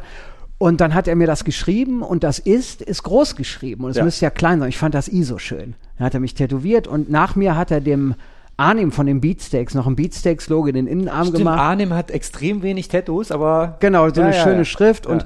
Klaus hatte auch noch was tätowiert. Klaus Grabke, ja. Genau. Und dann äh, meinte ich so, boah, wie du diese Schriften machst, das ist so toll. Und dann waren wir irgendwie im Produktionsbüro und er meint so, ey, ich gebe dir jetzt was, ist Hast aber du ihm gesagt, dass du da schon tätowiert da habe ich gesagt, ey, ich bin gerade so Apprenticeship Ja. oder Hangaround, wie auch immer, you name it, egal. ja. Und dann meinte er, ey, ich gebe dir jetzt was, das aber nur für dich. Ich so, okay. Und dann hat er mir die Kopie der Kopie der Kopie der Kopie gegeben von irgendeinem, Ja. ich weiß nicht mehr was. Und da war halt ein Cholo-Alphabet drauf. Ah. Und das haben wir dann im Produktionsbüro kopiert. So, und dann gab er mir das und sagt, don't fuck with it. Und ich so, okay. Und dann habe ich mit diesem DIN A4-Blatt Ja. geübt und dachte, okay, mit dem I, das kann vielleicht auch so ein bisschen machen. Und habe mir halt selber so ein bisschen so Sachen gedacht, wo ich dachte, okay, mit der Spationierung der Buchstaben, also als grafisches Element, das muss auf einer Höhe und dies und das mit Unterschwung und Oberschwung. Und wusste halt schon, weil Du ich hast mich versucht, da eine Systematik zu erkennen. ja, oder einfach Ja. versucht, das zu ergründen. Und Ja, das zum Beispiel halt, ja auch, weil ich ähm, hin und wieder gerne was mit der Feder schreibe, dass man ja auch weiß, dass wenn du jetzt einen Unterschwung machst, dass dann unten die Linie breiter ist, weil dann die Feder so steht. Das Mhm. ist ja nicht, oh, ich mache mal irgendwo was dicker. Genau, und dann habe ich da gedacht, okay, das macht mir Bock. Und dann habe ich halt Schriften gemacht und ähm, noch mehr Schriften und noch mehr Schriften und irgendwann Aber wie hast du denn die Kundschaft dafür überhaupt gefunden, wenn das hab- nirgendwo präsent Du, war? ja, ich habe das Oder so, hast du dein eigenes Bein gezeigt? Nee, ich habe ich hab dann, ja klar, Das ist natürlich die beste Werbung. ist da eine Zeitspanne immer zwischen. Und dann habe ich irgendwann, genau, und dann hatte mir ganz früher, irgendwann in Hamburg, als ich gearbeitet habe, hatte Olaf mir gesagt, Olaf Lobe. genau, ähm, da redeten wir über Flash, da hatte ich so komisches Flash hängen und äh, er meinte, ja, wo hast du denn den Kram hängen? Und ich so, ja, natürlich vorne. Und er so, ey, die Sachen, die du gern machen willst, die muss an deinem Arbeitsplatz hängen haben, weil wenn du Leute was Da anderes sind die Kunden stundenlang. Genau, und die Ah, gucken ja. da mal drauf und ich so, okay, und dann hatte ich halt Schriftbögen vorne, hinten, überall. Ich hatte ganz viel Schriftbögen und dann kam halt das Interesse und dann hatte ich halt ein paar unfassbar geile Jungs aus Oelde, das ist hier eine Stadt in der Nähe, das ähm, Oeldewood Ja. und die waren auch bei Igor schon Kunde und hatten damals schon, also lange, lange vor, lange vor mir, schon Cholo-Kram und haben auch schon Bandana getragen und Dickies bis in die Kniekehle. Also, Also also ja bis, erstmal so ein bisschen. nein, super. Also Ja, aber wirkt jetzt erstmal so ein bisschen peinlich. nein, überhaupt nicht. Nein. Null. Null. Kein bisschen. Das war wirklich echt. Ich habe ja in Aachen vor drei Jahren zum ersten Mal bei Instagram heißt der Yo- York with Dots. Ja, ich wollte gerade über Jörg reden. Genau. Das ist einer von Genau, denen. Jörg hat meine dritte Tätowierung oder so. Genau, und Jörg hatte Ah. damals Schriften und der ist damals, äh, der hat seine Schriften damals unter anderem von Henky Panky, der hat in den 90ern Schriften gemacht und so, Ja. auch nicht schlecht. Und von Hollywood Mark Favela, Ja. ein Gott für mich. Ganz kurz für die Zuhörer. Gerne mal gucken nach dem, nach dem Dude. Äh, York with Dots heißt er und der postet ganz oft Fotos von seinen Tätowierungen. Und von seiner unglaublich geilen Vintage-Skateboard-Stuff-Sammlung. Genau. Ne? Und ähm, also ein richtiger 90er Tattoo-Kind. Ja, und ein Fan. du, also das ist, das ist ein Charakter, das ist ein Typ, den Ja. kannst du dir eigentlich nicht ausdenken, weil Genau. der Ja, und genau seine- das lebt, aber so richtig und unter seine- uns. und ne? seine Posse- Hat auch das Gesicht tätowiert. Genau, und seine Posse, und so, da ne? tätowieren mittlerweile Ja. auch einige von, auch sehr gut und Ja. so. Genau, und ähm, da habe ich dann auch schon gedacht, genau, und diese Schrift von Hollywood Mark, wo ich so dachte, boah, Alter, wie gut die ist. Fuck. Ja. So, und dann haben die gedacht, boah, geil, hier, Jens macht so Kram und dann gab es auch mal eine kleine Senorita dazu. und naja, und ehe ich mich versah, hatte ich dann ganz viele Schriftkunden, auch von Leuten, die woanders sich tätowieren haben lassen, auch sehr gut, die dann, wo dann die Leute sagten, ey, wenn du eine Schrift willst, dann, ey, dann geh zu Andreas oder geh zu Jens. Und dann, äh, was wirklich bizarr anmutet und auch wirklich war, dass dann teilweise äh, Leute für eine Schrift irgendwie drei Stunden sich ins Auto gesetzt haben, das ist ja total schräg. Aber es war halt so. Ich habe viele Schriften gemacht und dann kam nach und nach ähm, total gut, weil das auch mich unglaublich weitergebracht hat. Natürlich die, die Bücher und die Flashes vom äh, vor einem vor ein paar Wochen verstorbenen Buch. Ähm, Ja, genau, genau. dann kamen die ersten B-O-O-G. genau Jetzt wahrscheinlich Bookstar. auch Hashtags mal gucken. Der, Genau, also ja. auch also un unglaublicher Schriften, Ja. Cholo-Style und dann hat ähm, Es gab dann, Ende der 90er einen Tätowiermagazin-Bericht über den. Da Genau. kann ich mich noch sehr gut dran erinnern. Genau, und dann habe ich halt auch ein bisschen durch die Connections, oh, gucke ich mal, dann habe ich mir halt so Lowrider-Magazine besorgt, weil ich dachte, da ist, da ist guter Input. Dann habe ich halt die Flashes, die ich gemalt habe, gingen in die Richtung. Und ähm, genau, und so bin ich halt zu den Schriften gekommen und ähm, bin nach wie vor auch über Instagram, da gibt's ja auch diese Seiten, was weiß ich, Lettering-Kartell und so weiter. Und äh, Ja, die kann ich jetzt gar nicht. bin unfassbar dankbar für sowas, wo ich denke, Alter, wie geil es ist. Ich mache lange nicht mehr so viel Schriften wie früher. Und ähm, ich glaube, meine Schriften, ich weiß nicht, ob die heute noch mithalten können, aber ich bin halt echt immer so weggeblasen von Leuten, die wo man so denkt. Und das waren, sind auch so Sachen, gerade Überschrift, dass man dann ähm, auf Instagram zum Beispiel auf Leute aufmerksam geworden ist, wo man denkt, Alter, wer ist er denn? Was sind das für Schriften? Ich flipp aus. Und ey, und das ist, wie sind wir überhaupt drauf gekommen? Auf die Schriften, genau. Und auf das äh, Blatt von dem Suicidal Tendencies Merger. Ja. Genau, das war halt so mein Start. Und ich bin trotzdem halt, wie gesagt, ich habe viele Sketchbooks mir gekauft und übe immer noch Schriften und erfreue mich sowieso allgemein an Schrift. Ich habe zum Beispiel, das steht da noch an meiner Tafel in der Küche, als mein Bruder mich hier letztens äh, besucht hat. Ich habe mir irgendwann selber die altdeutsche Ja, Sütterlin-Handschrift seh das schon, beigebracht und ähm, Ja. auch an sowas habe ich halt einfach Spaß. Ja. Weißt du, und manchmal irgendwie ein, ähm, ein Schriftstück mit einer Feder zu schreiben. Ich, äh, ich bin in der modernen Zeit angekommen, ich finde es super, aber das sind einfach Dinge, die erfreuen mein Herz. Und wenn ich zum Beispiel alte Briefe finde oder irgendwas mit, mit alter Schrift, also nicht nur Cholo oder irgendwas, das, äh, da geht dann mein Herz mir auf, ja. Jens, was mich ja jetzt mal interessiert, du hast ja schon gesagt, so du hast Leute getroffen, denen du mitgeteilt hast, so du fängst gerade an zu tätowieren und so weiter Ja. und so fort. Wie hast du denn schlussendlich angefangen zu tätowieren? Oder was war deine Initialzündung zu sagen, fuck Modedesign, tätowieren wäre was für mich?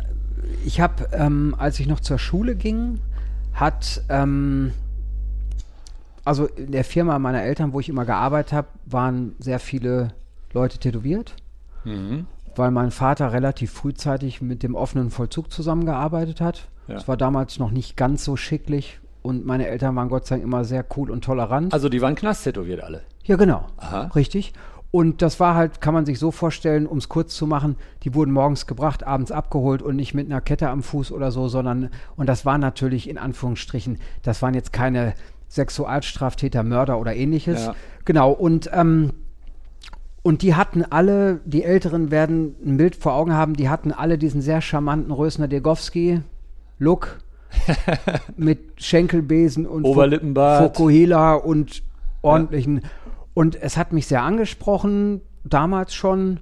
Und ähm, genau, und dann gab es, das Heft habe ich leider nicht mehr, das war, glaube ich, die Januar 89 Ausgabe vom Thrasher Magazin. Ja, Und da- Skateboard-Magazin. Genau, und da war ein ähm, Bericht, der hieß Stay in Skin über tätowierte Skateboardfahrer. Ja. Ähm, Gab es die damals schon? ja, ja. es waren die Godoy-Brüder, Art und Steve Godoy. Die ja später auch richtig Tätowierer waren. Ja, sind ne? immer noch Die hatten auch in Tätowierer. den 90ern so ein Tätowiermagazin-Special, das kann ich mich noch dran Genau, erinnern. und ich habe mir von einem von dem auch mal eine Maschine bauen lassen, aus was? alter Verbundenheit. Genau, und ähm, das ähm, Centerfold ist was anderes, aber das Inhaltsverzeichnis war immer über eine Doppelseite und da war meistens oben so ein Panoramafoto, meistens von irgendeinem Skatepark oder so. Ja. Und in der Ausgabe waren es halt die Godoy-Brüder, die ihre Arme so gegeneinander hielten und die haben auf sich selber probiert, die hatten kein normales Apprenticeship. Und ich, so, und dann war da Steve Alba drin und Jason Jesse und Ja. so. Und das war so, wo ich dachte, krass, finde ich super. Und dann habe ich mh, dann hin und wieder mal am Kiosk. Du bist natürlich auch selber Skateboard gefahren, ne? Genau. Und dann habe ich am Bahnhofsbuchhandel, da gab es halt die Tattoo. Das war ja halt mit dieser Saloon-Schrift, diese Tattoo-Zeitung mal reingeguckt. Aber es hatte für mich natürlich immer irgendwas, was Und das war 89, sowas. 90 Ja. so um den Dreh. Und, ähm, und die erste Person in meinem Umfeld, also mit der ich wirklich, war wirklich Igor, der sich dann hat tätowieren lassen und ich dachte so, boah, Igor Manojlovic. Genau. Ich dachte, boah, Alter, das ist ja echt wow. Und dann hatte ein damaliger Bekannter von Igor, der hat ihm das tätowiert und der hat dann einen Laden aufgemacht. Und der Igor, der war auch in Bielefeld, das war ein Genau. Bekannter von dir. Ja, ja, wir, wir kann, wir, ich kenne Igor seit sehr lange schon. Ja. Genau. Und ich, Äh, ganz kurz, ich gehe noch mal kurz zurück.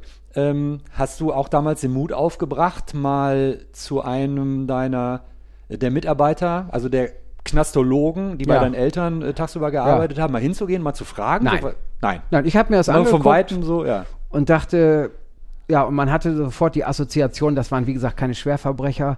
Haben deine Von- Eltern da irgendwas? Oder hast deine Eltern mal gefragt, so warum haben die Zeichen auf der Haut oder warum sind die tätowiert? Nö, ich fand es einfach, und es war jetzt auch nicht dem Pathos entsprechend, da wusste ich, das ist mein Ding, ich fand es einfach cool. Es hat mich auch nicht abgeschreckt, ich dachte, oh, es hat so ein bisschen, Ja, was von komplett anderes. es hat so ein Geschmäckle. Ja, und vor allem, die kommen aus einem Knast Genau, und das Einzige, was sie eigentlich ausmacht optisch ja. und abgrenzt von allen anderen, sind halt diese Dinge Ja, und Haut, abgesehen davon waren es alles nice Dudes. Ne? Cool. Ja. Nice Dudes. Ja. Und wir haben zusammengearbeitet und es war immer lustig. So, und dann, ähm, genau, war Igor tätowiert und dann hat ähm, der Bekannte von Igor, Roloff hieß der, der hat einen Laden aufgemacht 1991 und das war halt ein klassischer Tattoo-Laden, wie es damals üblich war. Da hing Flash an der Wand, Wie hieß der Laden? Blackbox, Aha. genau. Und ähm, Also eigentlich schon für die Zeiten recht um die Ecke gedachter es war, Name. es war ne? in der Tat ein Name, wo Black schon im Namen vorkam, aber natürlich Ah, ja. so. Und der Laden war halt einfach ähm, eine zugeklebte Scheibe mit einer Knochenhand, mit einer Tattoo-Maschine. So muss das sein. Und dann war, genau, das war so ein Hauseingang und da gegenüber oder daneben an war so ein uralt pekiger Sexshop. Und es war für mich so, dass ich dachte, ey, ich finde das alles gerade irgendwie richtig gut. Und da hat Igor mich da angepriesen, ja, hier ein Kumpel, der macht Graffiti, der zeichnet voll gut. Und dann habe ich, was selten vorkam, wenn ein Kunde mal was umgezeichnet haben wollte, kam ich dann ins Spiel, weil Roloff konnte nicht zeichnen. Das war ein technisch äh, guter Tätowierer und der hatte halt viele Maurizio-Flash an der Wand und Bernie Auch Luther. Mauri- Maurizio aus Brasilien. Genau, Maurizio Teodoro, super Flash. Ja. Mega äh, und auch sehr anspruchsvoll zu Der auch tätowieren. Split, Split äh, Flashes gemacht hat mit Luke Atkinson Ja, genau. und so. Ne? Genau, also ein unfassbar toller Tätowierer und auch die Flashes aus den 90ern. äh, Also erfreuen mich immer noch. Ich Mhm. habe die ganzen Bögen im Laden liegen. Es ist unfassbar Ja. gut. Genau, und Bernie Luther viel so. Ja. Und ähm, Chrom und Genau. irre. Ne?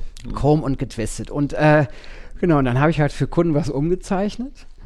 Und das Schönste für mich war einfach dann in der Schule zu sagen, ich muss gleich noch ein Tattoo laden, was zeichnen.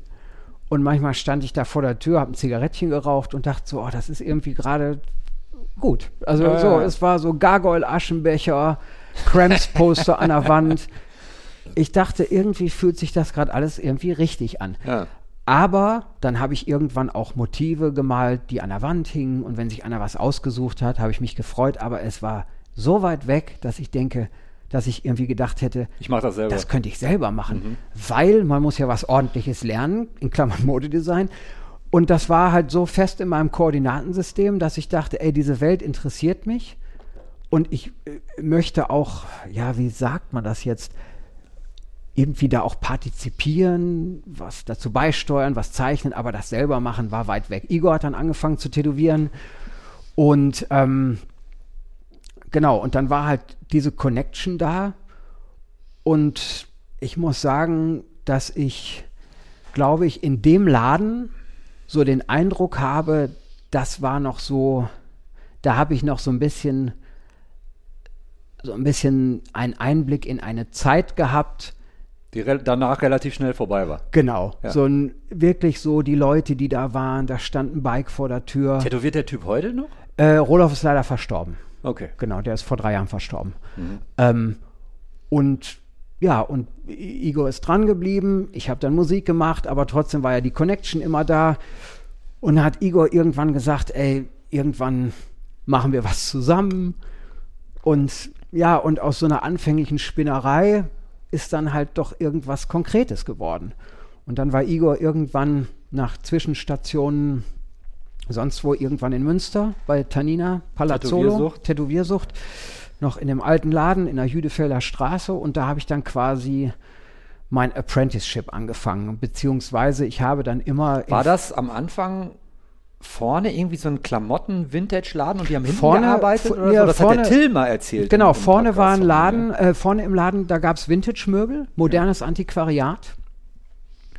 Und der Bodo, dem der Laden gehörte, war äh, ein sehr guter Freund von Helge Schneider. War auch der Bodo, der ihm auf der Bühne immer den Tee brachte. Bodo, lecker Tee. Und der Bodo war der Bodo. Ach, Helge Schneider. Genau, war der, Ah. war, war der Bodo, dem der Laden gehörte. und, und dann, und da, wo du gerade ihn ansprichst, ähm, dann meinte Igor, ja, wir brauchen ja was an der Wand. Und da war ich aus der Nummer auch schon raus. Ich so, Igor, ich bin graffiti-mäßig raus. Dann hatte Igor auch Kunden aus dem Sektor und irgendwann kam ich in den Laden und dann war eine unfassbar gute Hanja-Maske an die Wand gesprüht. Aha. Also und auch hundertmal besser, als ich es jemals gekonnt hätte, wo ich so dachte, boah. Und es stellte sich dann raus, dass äh, Till die gemacht hat. Till, Pulpernick. Genau. Ah, okay. Und Till wollte da lernen und dann hieß es ja, wir haben gerade jemanden. Ah. Und das hat sich ergeben, als Till mich vor, vor letztes Jahr tätowiert hat im Januar. Und ich so, Alter, die Hanja war von dir? Und er Krass. so, ja klar. Ja. Und naja, Einfach mal 25 Jahre Umweg und, und dann so- so, ja. und die war echt unfassbar gut, ne? Mhm. Und äh, so.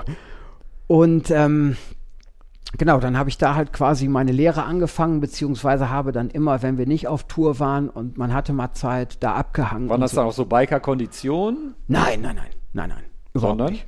Nö, also was heißt Konditionen gab es nicht, Aha. Weil Igor und ich waren ja Freunde. Ja. Und Tanina hat auch mitgemacht, obwohl ich Tanina gar nicht kannte, aber die war super cool. Und dann, Ist es dir damals aufgefallen, dass das ja zu der Zeit, damaligen Zeit schon outstanding war, dass eine Nein. Frau ein Tattoo-Laden ja, hatte? voll. Ich fand's, schon, ne? Ich fand's total Ja, super. voll. Weil ich, und Tanina war und ist eine unfassbar gute Tätowiererin. Ja. Unfassbar gut. Und, ähm, und das war damals ja schon eher selten. Ja. Und ihre Kolleginnen damals, das waren Aber ich finde ganz kurz, das, das fügt sich für mich dann auch irgendwie zusammen. Ich meine, deine ursprüngliche Intention war ein Modedesign.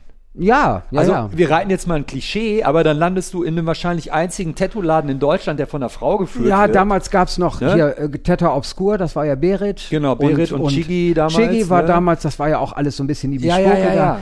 Genau, und ich hatte ja, Ja, ja. ähm, zu der Zeit, als ich da für Roloff die Sachen gezeichnet habe, dann habe ich ja noch Abitur gemacht und so weiter und wollte ja dann auch mein Studium irgendwann aufnehmen. Dann war ich nach der Schule auf, ähm, da war ich nach dem Abitur, war ich auf so einer Schule für Mode und Grafik und habe da meine Mappe gemacht und wusste aber noch nicht, wo ich mich bewerben sollte. Bielefeld, die FH kam für mich nicht in Frage, nicht weil die nicht gut war, sondern weil ich weg wollte aus Bielefeld. Und dann musste ich noch Zivildienst machen, 15 Monate. Und ähm, das war für mich natürlich damals eine Ewigkeit, wo ich dachte, da kann ich mich ja noch umhören und gucken, wo studiere ich. In der Zwischenzeit hatten mir dann Leute gesagt, es ist viel besser, wenn du vorher eine Lehre machst, damit du die Grundlage hast. Eine Ja. Schneiderlehre. Dann, Aha. und dann dachte ich, okay, dann gucke ich, ob ich irgendwo eine Lehrstelle finde als Schneider. So, und äh, darüber kam dann die Musik und dann wurde es konkreter und dann habe ich gedacht, okay, ich mache natürlich jetzt die Musik und studiere nicht Mode. Meine Eltern waren begeistert. Nicht. Nicht. Ja. Meine Mutter sagte, du sitzt irgendwann mit einem Hut vor Karstadt. Ja. Ich so, ja, stimmt. Aber tätowiert, Mutter.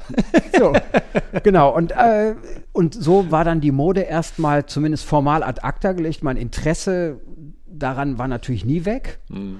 Und ähm, ja, und so habe ich dann, genau, und dann habe ich irgendwann, ich wohnte ja nach wie vor in Bielefeld, bin immer nach Münster gefahren. Igor wohnte damals in Bad Oeynhausen und dann haben wir irgendwann uns überlegt, einen Laden zu machen, obwohl ich eigentlich noch in der Ausbildung war.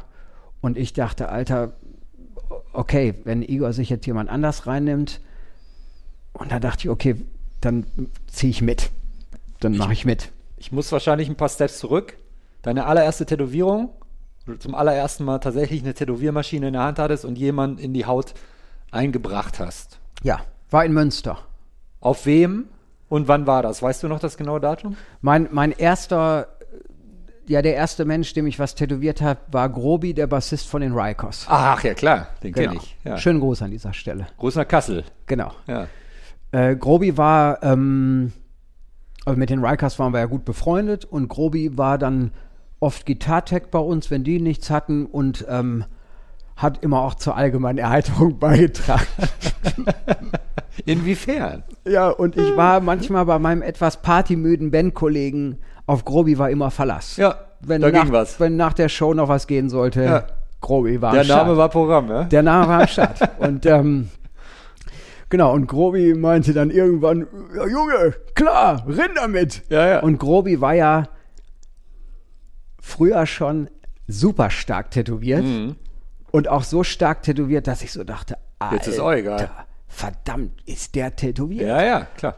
Und ähm, ja, auch noch viel, viel früher als ich. Der hatte ja schon Der war so, es, ich habe die Rikers Video 97 gesehen, da hatte der beide Arme voll. vorher auch schon. ja, ja. Ne? Aber da war schon so. Wow, Genau. Ne? Ja, ja, absolut. Und ähm, genau, Grobi war das. Und das war im Lowlife war der Videoclip, glaube ich. Lowlife Hardcore Wannabe. That's what you are to me. Und, äh, Und das Video, glaube ich, sogar in New York gedreht. das weiß ich Mit gar diesem nicht. Typen von 25 to Life. Der hat da, glaube ich, an der Bar, ge- Rick Life. Richter Live. war im Hintergrund an der Bar mit zu einem sehen. unfassbar guten Bodysuit von Andrea Elston von ja, genau. Biomechanik. Absolut. Giga. Ja. Und der stand, glaube ich, in dem Video als Bartender Das kann und sein. hat Bl Gläser irgendwie. Grobi wird es oder so, verifizieren oder nicht. Ne? Ja, ja. Genau, und das war im äh, Februar, März 98. ja. Genau. Wir hatten im Januar, Was hast du ihm tätowiert? ähm, Quatsch. nee, ich habe natürlich, Selbstüberschätzung war noch nie mein Freund, habe ich ihm ein Pin-Up-Girl aufs Schienbein tätowiert.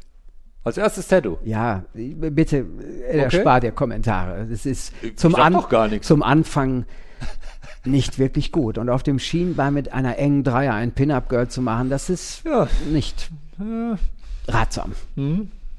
um es gelinde Hat auszudrücken. er es noch oder das? Er hat es noch, ja.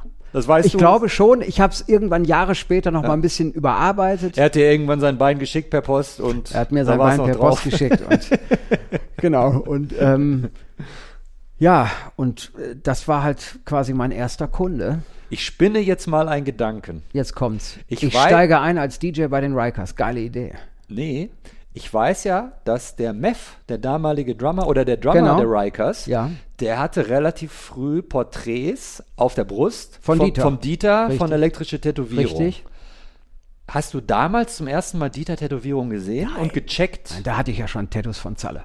Ah, okay. Ja, ja, ja, ja. Ja, ja. Ich habe ja mei- die Porträts meiner Eltern von Dieter, die habe ich ja schon, die sind ja schon Asbach uralt. Ja, ja. Von wem hast du denn deine allererste professionelle Tätowierung bekommen? Von Igor, Ja. in der Tat. Ja, ja. ja. ja, ja. Also Igor war damals schon so weit, Also meine dass erste als richtige, richtige Tätowierung. Was war das? Äh, das war äh, ein Sacred Heart auf die Brust. Ja, cool. Genau. Also das war meine erste richtige Tätowierung. Ja. Äh, es gab vorher so ein paar nicht nennenswerte Kinkerlitzchen. Egal. Also das war ein Und er hatte dann die Konecke zu Mattis und Tom und zu Dieter. Ja, und ich muss dann- sagen, und ja. das war halt auch so eine Sache, ähm, ich glaube, wäre Igor nicht gewesen, wäre ich bestimmt trotzdem Tätowierer geworden, weil Ja. ich glaube, dafür war der Urge zu groß dafür. Ja. Aber bestimmt ein anderer, weil so der ganze Geschmack und auch Igor war damals schon, sag ich mal, geschmacklich ganz anders verortet als ich und hatte halt damals auch schon Tätowierung von Axel aus Krefeld. Ja, von richtig geilen Leuten. Und ich so, boah, Alter, was ist das denn? Ein Ellbogen von Chris Garver. Nee, der was? L ja, Später, nee, ne? ja, Chris Garver hat ihm, Ja. ja, was Chris Garver, ähm, äh, Mike Davis, Ja, ja, ja. Rob Koss, Ja, ja. also das Who is Who der 90er. International gesammelt, ja. Genau, und ähm, ja, und auch allein die Leute, die ich durch ihn kennengelernt habe, die Kölner, Ilja und so weiter, das hat natürlich auch so meine Sicht und den Geschmack und, sag ich mal, wie man Tätowieren sieht, doch sehr geformt. Ja. Und hätte ich vielleicht irgendwo zu Hause angefangen oder irgendwie mit einem HP Brückner Professional Set, wäre die Reise woanders hingegangen, bin ich sicher. Wie ant interessant war für dich damals der Lifestyle, den diesen, diese Leute gepflegt haben? Jetzt muss ich natürlich dazu sagen, dass ich weiß, worauf du hinaus willst, dass das Wort Lifestyle natürlich eins Lifestyle der, ist ein schwaches Wort, es aber ist halt kaputt inflationiert. ja, Ähm, ja. Ich habe natürlich Aber in dem Kontext dieser Zeit ist es, glaube ich, ist es, glaube ich, zu sehen, im Sinne von, da waren Typen, die waren noch nicht mal 30, die waren hart sichtbar tätowiert, Ja. hatten geile, stylische Klamotten an, Ja, ja. hatten die Haare nach hinten gegelt und egal, wo die hinkamen, alle drumherum haben gedacht so, wow, Okay. wer sind die denn? Ja, ich muss sagen, dieser Lifestyle oder das, das hat mich jetzt damals. äh, Ich meine, wenn du vorher Musiker warst, Ja, ist man stimmt. mit anderen ja, Leuten ja, konfrontiert. Das war jetzt für mich nicht so, ich komme aus meiner Banklehre und Genau. sehe plötzlich die. Leute, oh Gott, stimmt. was für eine Welt. Weil ich habe mich ja Du musst dich dann, musstest dich dann bei Rock am Ring Backstage mit äh, dem Sänger von Papa Roach abgeben. Ja, später. solche auch. Sachen halt, Ja, ne? aber Ja. auch, wie gesagt, oder zum Beispiel einmal, äh, wie gesagt, da habe ich ja auch schon viele Tätowierungen gesehen. Weißt du, als wir unsere erste Tour waren mit Biohazard, Ja, gut. Ja. ne, Ja. und da war ja schon auch etwas ja. ja. Tätowier. Was ja gar nicht so viele Leute Kram. wissen. Also Evan Seinfeld, Mhm. Seinfeld, weiß ich nicht ganz genau, wie er ausgesprochen wird, der hat halt super viel Black and Grey Biomechanik von Marcos Pacheco. Und der hat, äh, Ich glaube, der hat einen ganzen Namen von dem. ja, und der hat unglaublich tolle Sachen von Paul Booth. Ja. Unfassbar gute Ja, Sachen von Paul ja. Booth.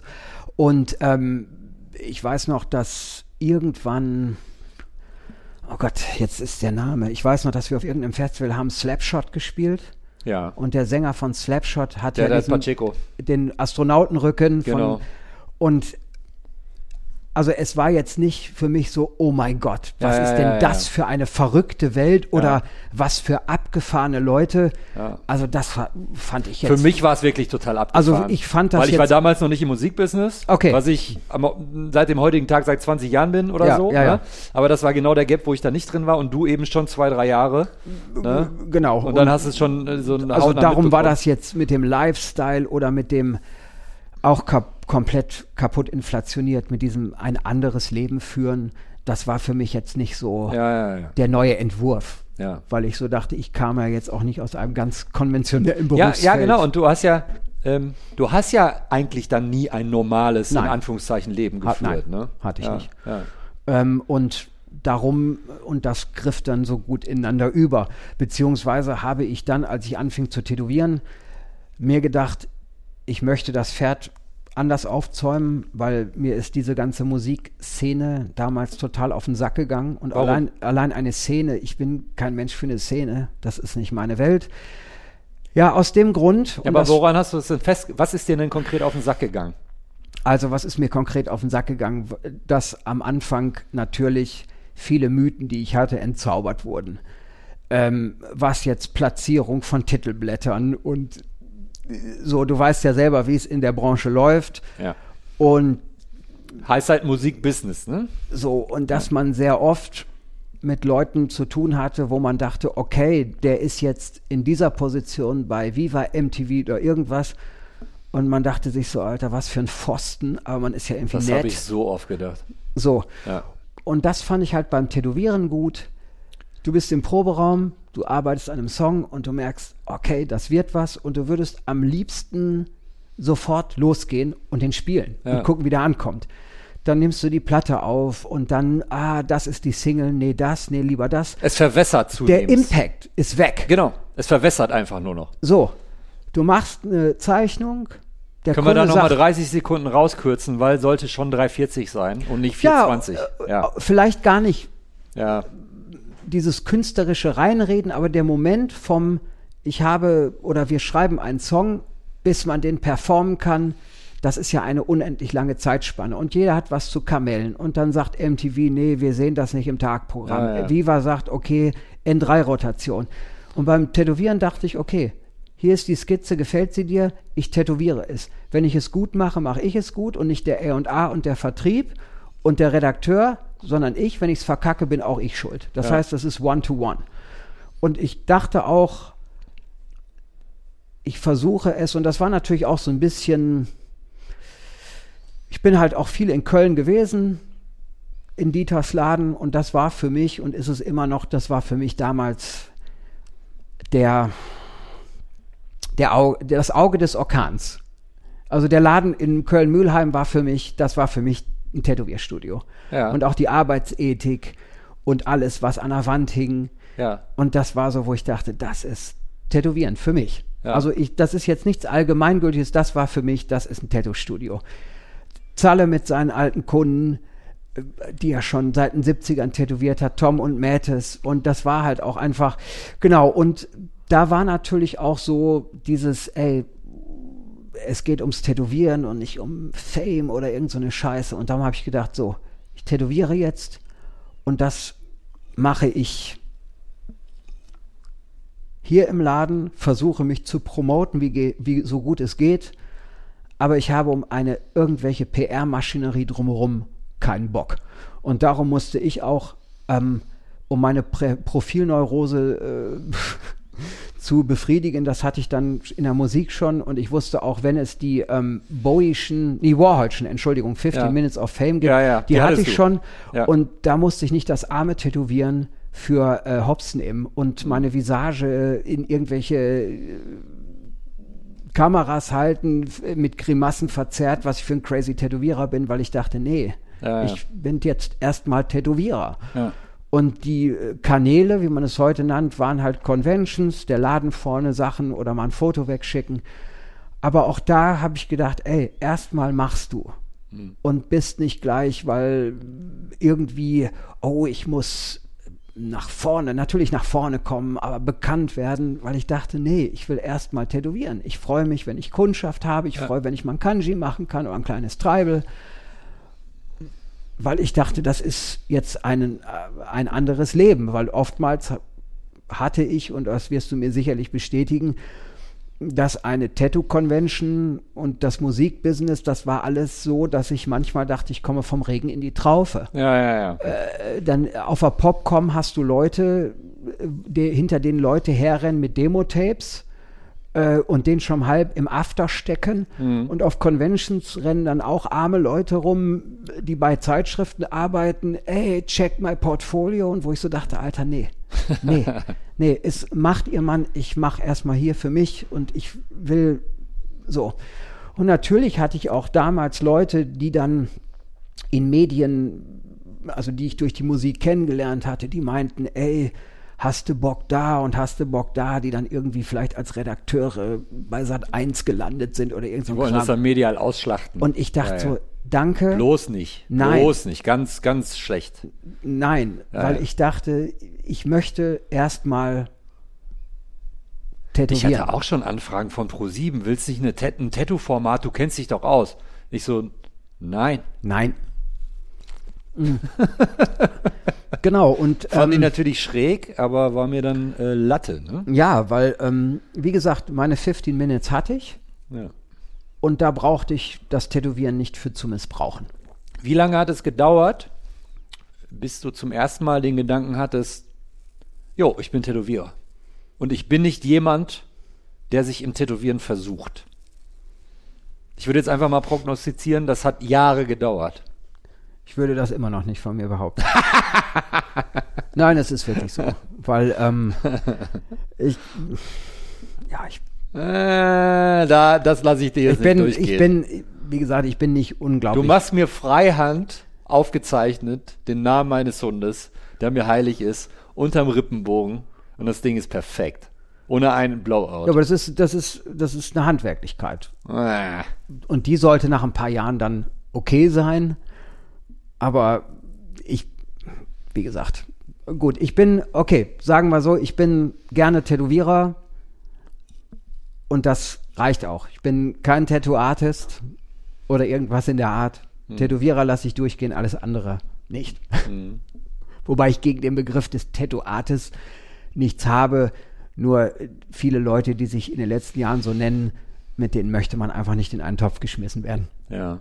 Da bin ich lieber Fatist oder irgendwas Tattoo-Fatist als äh, Tattoo-Artist. Ja, und, ähm, und dann habe ich aber auch irgendwann gemerkt, dass meine alte Liebe ja auch da, ich da, wie gesagt, dass ich halt das Zeichnen für Mode ja auch irgendwie damit einbringen kann und so. Und das halt Referenzen, das war ja damals, jetzt habe ich das Wort damals verwendet, das wollte ich gar nicht. Ähm, war es ja so, dass einem immer gesagt wurde, ey, das Wichtigste ist eine gute Referenzbibliothek. Du musst gute Bücher haben. Und da hatte ich natürlich mit meinen ganzen Modebüchern immer schon gute Sachen so am Start. Ähm, ja, und ich habe ja in der Tat dann, als die Band vorbei war, 2002 hatte ich ja mein letztes Konzert. Gerade mal 19 Jahre her. Genau. ähm, äh, da habe ich ja dann, weil ich da in so ein kleines Loch gefallen bin und ich weiß heute, das Loch hätte man auch einfach mit Tätowieren stopfen können, weil Ja, ich das hätte ich jetzt auch gesagt, ja. aber irgendwie dachte ich, ja, ich brauche noch, ich brauche freshen Input. Mir reicht es noch nicht. ja. Und dann habe ich mich ja in der Tat äh, dann an der FH Bielefeld beworben. Für Modedesign. Genau. Und Ja. habe das da ja dann auch noch äh, zwei Jahre parallel neben dem Laden Und studiert. da hast ja du auch die Mutter deines Sohnes kennengelernt? Genau, die kannte ich vorher schon, die war früher Kundin bei Igor und so. Ja, Ja, genau, ja. genau. Und wir Sarah, haben, ne? Genau, richtig. Ja, genau. Ihr seid nicht mehr zusammen. Sie ist jetzt mittlerweile auch Tätowiererin. Genau, die hat, ähm, äh, Sarah, genau, meine Ex-Frau, die ist äh, auch Tätowiererin, die hat auch einen Laden in Bielefeld, altes Mädchen heißt der. Ja. Und ähm, Genau, und wir haben da, sie war halt im Studium schon weiter als ich. Ich war halt ein Erstsemester-Rookie und sie war schon kurz, ähm, Ja.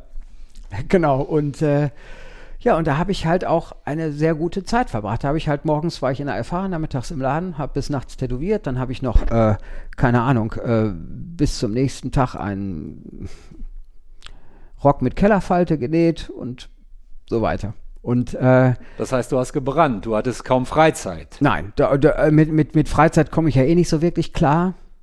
Ist Ja. nicht so mein Ding. Ja. Und dann war aber wirklich der Punkt, wo ich dachte, Junge, was ist? Und vielleicht beantwortet das deine Frage von eben. Ja. Ähm, und dann hatte ich mit meinen Professoren damals, mit meiner Mode-Illustrationslehrerin, eine sehr nette Holländerin, die hier ums Eck wohnt, die treffe ich auch immer und sie fragt uns, Jens, wie geht's dir? Alles gut? und ähm, Du hast das mit Dialekten sehr gut drauf. Ja, du und- ha- hattest ja auch mal einem österreichischen Radiosender verklickert, dass du aus dem vierten Be Bezirk kommen würdest aus Wien. Oh Gott, ich hab's hat's nie aufgeklärt. Ich war besoffen und ich fand's nett. Und wir haben ein bisschen geredet und, und er so, na, wo kommst her? Ich so, von hier. Hörst es nicht? Und ich weiß, ich, ich glaube, es war für den ORF und das, das, das war ein bisschen peinlich. Und am nächsten Tag habe ich gedacht, oh Gott, Alter, wenn es gesendet wird, die Leute halten mir für narrisch. Du hast es auch nicht aufgelöst, ne? Naja, ich war, ich war, ich war Nur ein bisschen- Gebiet schön, ja. ja, ich war. Ich, ich meine, damals war ich noch ein rechter Hudri-Wudri. und da bin ich wahrscheinlich besoffen in den Tourbus gegangen und habe mir dann gedacht, na, ich, ich habe es vergessen. Egal. Und, ähm, also hiermit äh, offiziell, ich komme nicht aus Wien. Ich komme aus East Los Angeles. Welche, Ja. welche kannst du denn noch? Welche kann ich was? Also du hattest jetzt Wienerisch drauf, Ja. dann Ich kann mich relativ gut adaptieren. Ja, voll. angeht. Ja. Und äh, das war in meiner, Ja. meinem ersten Beruf als Geheimagent auch sehr wichtig im Kalten Krieg. Genau, und ähm, äh, meine Dozentin meinte immer, deine äh, Frauen sehen immer so altmodisch aus. Wenn du so weiter zeichnest, kannst du bei Mooshammer anfangen und da für die alten Damen was zeichnen. Und weil ich natürlich auch, ja, auch schon so tätowierinspiriert gerne so mich natürlich eher ein bisschen so an gestrigen Vorlagen orientiert habe.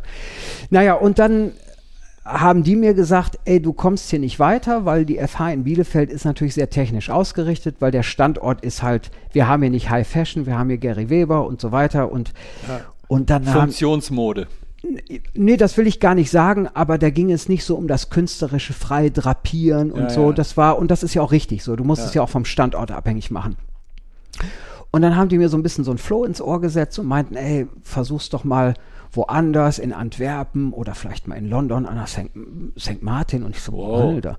Ähm, und dann muss ich ehrlich sagen, bin ich schon, war ich schon so ein, zwei Wochen ziemlich gebrainfuckt, Ja. weil ich so dachte, Alter, du wolltest das immer machen. Aha. Also ich bin, ich habe mich da nie beworben und die hätten mich auch nicht genommen an der St. Martins. Weißt du Aber nicht. es schwebte so im Raum und dann dachte ich, okay, Alter, willst du den Schritt jetzt nochmal gehen? Und dann habe ich gedacht, Alter, und das beantwortet die Frage von Nochmal auf eben. Zero. Und dann dachte ich, Alter, Ja. ich bin Tätowierer. Ja. Das ist das Geilste, was es gibt. Ja. Und dann habe ich gesagt, ich höre jetzt auf zu studieren, weil das hatte ja auch nicht so, dass ich dachte, ich will ein Diplom machen. Es war einfach, weil es mich beflügelt hat. Und dann habe ich von heute auf morgen gesagt, ey, ich komme nicht mehr, alles cool. Und ich glaube, ab dem Punkt habe ich gedacht, Alter, ich bin Tätowierer. Und das andere ist geil. Und ich habe vielleicht auch ein bisschen geguckt, hätte ich da meinen Weg gefunden, auch bestimmt irgendwie. Aber das war so der Punkt, wo ich dachte, Alter, Tätowieren ist das Geilste der Welt. Ich finde es gerade total spannend, dass du das doch nochmal so klar aussprichst, weil ich habe dich ja vor, weiß ich, vor zehn Minuten gefragt. Da, darum sagte ich, Genau, darum ne? sagte ich, dass die das, Klammer drum gemacht. dass das so ein bisschen, ne? glaube ich, Und die du hast Frage. es anders für dich gespürt. Genau. Ne? Ja. Nicht so im Sinne von, ich kann das handwerklich, ich kann das richtig geil, sondern eher so, Dass ich so dachte- bin ganz viel nicht. Und wenn ich das weglasse, ja. bin ich nur noch Tätowierer. So, und dann, die Essenz ist das. Weißt du, und dann denkst du Ja. an die Knackis aus dem Betrieb und Ja, denkst ja, Alter, geil. das ist, das ist das. Ja. Ich bin so. Und trotzdem liebe ich die Mode ja weiterhin und interessiere mich dafür. Aber Mhm. Ja. äh, mein Weg war ein anderer. Ja. Ja. Ne? Dir, junger Skywalker, ist ein anderer Weg vorbestimmt. ja. Genau. So, Jens, wenn man schon so 23 Jahre tätowiert, Ja. ähm, wie hält man den Karren am Laufen. Also man hat auch zwischendurch Durstperioden, wo man denkt so, boah. Oder kam noch mal ein Hab Einfluss, als Instagram aufkam, so Ja. nach dem Motto, Ja, ja, ja, ja, ne? natürlich, so, ah, ein- so, so viele neue Einflüsse. Das war ja ein totaler, äh, also ich muss sagen, als MySpace neu war, da dachte ich schon, Alter, ich kann abends, da hatte ich zumindest noch kein Smartphone, ich weiß gar nicht, ob es welche gab, da habe ich gedacht, wenn ich mich abends an den Rechner setze, kann ich sehen, was Juan Puente heute Morgen tätowiert hat. ja. Und ich dachte, wie geil ist das denn? Weil auch davon wurde ja schon berichtet, dass natürlich damals die Zeitschriftenlage und manchmal die Ausbeute nicht so groß war. Vielleicht mal ein gutes Bild. Genau, und mit Instagram hat das natürlich nochmal einen ganz neuen Push gekriegt. Und das ist so ein bisschen wie mit Spotify, mit Musik. Man hat Leute entdeckt oder tut es immer noch, äh, äh, wo man denkt, wer ist das? Warum kenne ich den nicht? Vielleicht, weil er erst drei Jahre tätowiert oder zwei, aber unfassbar geiles Zeug macht. Frustriert dich das? Nein, das motiviert mich nur. Ja. Na, natürlich, eine gewisse Frustration ist dabei, aber die ist ja gesund. ja. Und Hattest du, ganz kurz, ich muss einfach mal ganz äh, äh, ähm, pragmatisch fragen, hattest du mal, und auch konfrontativ, ist glaube ich meine Frage, ähm, dass du mal im Austausch warst mit einem jungen Tätowierer, wo du gemerkt hast, dem ist relativ, der macht geile Tätowierungen, aber dem ist relativ viel egal, was vor ihm war, was die Tradition angeht, wo du ihm mal zu, zu, zurechtweisen musstest oder Also ich sehe mich nie in der Position, jemanden zurechtzuweisen. Das obliegt mir nicht. Es sei Ja. denn, jemand fragt mich nach Ja. meiner Meinung. Ich bin kein dogmatischer Teacher. ja. Ähm, und ich finde es schwierig, das zu tun, denn Tätowieren gehört niemandem, mir auch nicht. Bester Spruch ever, ja. Und ähm, das sagt selbst Philipp Blö. genau. Niemandem gehört Tätowieren. Das gehört niemandem. Ja. Und ich muss sagen, äh, das hat sich aber auch in meinem Sprachgebrauch, das musste ich auch erst wieder ausschwitzen. Es gab auch schon Momente, wo ich dachte, das ist nicht mehr mein Tätowieren, wie Leute sagen, das ist nicht mehr mein Köln. Köln gehört dir nicht, Berlin gehört dir nicht, Tätowieren gehört mir auch nicht. Ja. Und ich sag mal so, ich habe, es gibt relativ, es ist relativ einfach, du siehst eine Tätowierung von jemandem, der noch nicht länger tätowiert, die ist super und die ist auch besser, als du sie machen könntest. Ja. Und diesen, wir sprachen eben vom Impact, den kannst du dir ja als älterer Tätowierer sehr schnell runterreden. Der hat geiles Material, der hat, der hat so viele Sachen, die man früher nicht hatte. Und das mache ich nicht, weil da ist der Impact weg. Ja. Und wenn ich eine Tätowierung sehe von jemandem, der noch nicht lange tätowiert oder irgendwas, und die ist unfassbar geil, dann ist das für mich ein sehr positiver Arschtritt.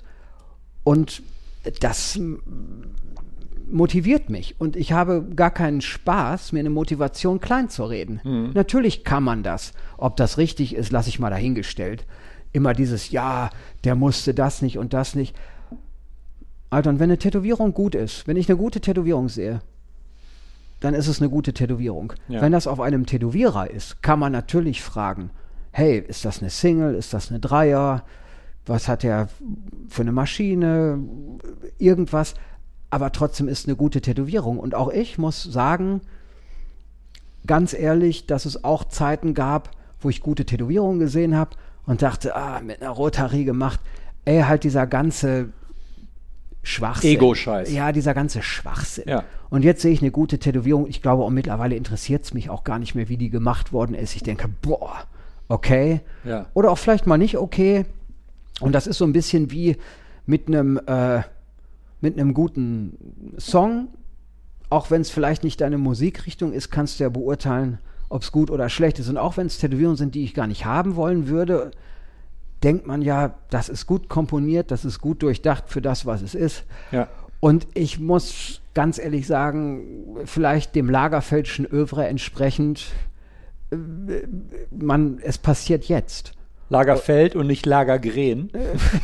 Ja, auch, auch ja, dessen Övre, auch das, glaube ich, da braucht man nicht viel zu, zu sagen. Ja. Ähm, es Tätowieren passiert jetzt und natürlich Know Your History und immer vielleicht mit einem Fuß im oder mit einem C im Gestern, aber mit beiden Beinen im Jetzt. Ja.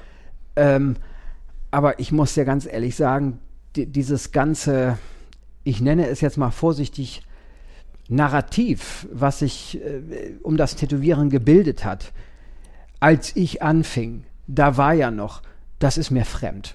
Mhm. Und nur diesem Narrativ zu entsprechen, ähm, habe ich auch den Eindruck, dass selbst Tätowierer, die seit drei Jahren tätowieren, Anfang, als ich anfing, da hatten noch nicht alle Leute Instagram, um immer vielleicht zu zeigen, wie hart man es hatte. Und das habe ich damals gar nicht so empfunden. Ja. Und nur um diesem, ich sage es jetzt nochmal, Narrativ zu entsprechen, muss ich ja auch meine eigene Vergangenheit jetzt nicht umdeuten und verklären.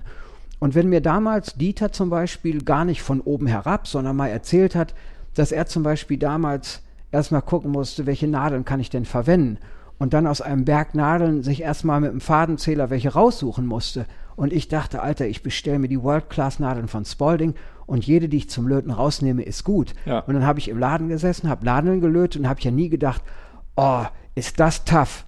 Sondern ich dachte, boah, ey, ganz schön einfach heutzutage. Und mhm. soll ich nur, um diesem Ganzen zu entsprechen, sagen, das war tough damals? Ich habe es nicht so empfunden. Ich dachte, Alter, ich habe gute Nadeln, ich habe einen guten Lötkolben, Ja. ich habe einen Needle Jig. Das gab es früher gar nicht. Ey, voll gut. Ich habe es ja total leicht. Das war mein Empfinden damals. Und ich muss auch sagen, ich muss auch nicht, um diesem Bild zu entsprechen, irgendwie dazu dichten, dass ich damals für jede Frage, die ich eben gestellt habe, dass mich 20 Biker mit einer Kette verdroschen haben. Ja. Nein, ich, mein Einstieg ins Tätowieren war anders als heute, aber so unfassbar hart War das gar nicht. habe ich den nicht empfunden. Ja. Und nur weil es sich jetzt vielleicht gut anhört und der Grumpy Old Man ja auch so ein bisschen, äh, auch manche Leute, jedem innewohnt.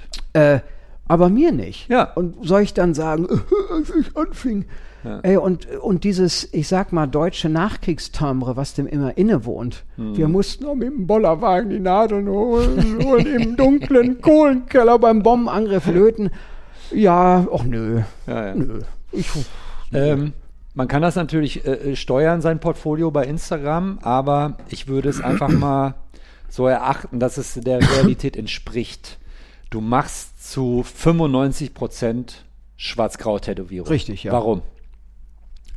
Ähm, ich male schwarz-grau, also Ja. ich male ja mal vielleicht eine Farbe dazu. Warum malst du in Schwarz-Grau? Warum malst du nicht in Farbe? Weil es mir einfach besser zusagt. Weil es mir einfach, also weil es meinem, zeitloser ist? ich weiß es nicht. Oder und ich habe ja selber, so. ich habe ja auch selber kunterbunte Tätowierungen. Naja, geht. Ja, aber- Also im Gegensatz zu mir bist du ziemlich schwarz. Ja, aber es ist, Hä? das macht vielleicht auch das Alter der alten Gurken. Nein, aber ich, mir, mir gefällt's halt gut. Und ich habe halt mein Medium, mache ja viel auf Kokil mit schwarzem Buntstift, ähm, weil ich nicht aquarellieren kann. Und wenn Rührt ich das vielleicht noch von deinen Modeskizzen, dass die nicht farblich ausgeführt waren? Vielleicht, aber auch so ein bisschen noch dieser Cholo-Einschlag, den sieht man ja meinen Arbeit nicht mehr an. Ja. Aber vielleicht auch, ich fühle mich im Schwarz-Grau einfach sehr wohl. Ich mache natürlich auch Farbtätowierungen, Ja. ähm, aber Schwarz-Grau ist für mich einfach, ich weiß nicht, es ist für mich eine optische Comfort-Zone. Ja. Warum auch immer. Ist so. Was war die Tätowierung in den letzten Jahren, die du gemacht hast, die dich am meisten befriedigt hast? Wo du gesagt hast, so, Da gibt's keine. boah, die ist mir besonders gut gelungen. Und das sage ich jetzt nicht, um die Angel auszuwerfen. Es gibt nie oder selten den Moment, wo ich denke, yes, den gibt's einfach nicht. Aber vielleicht Jahre später.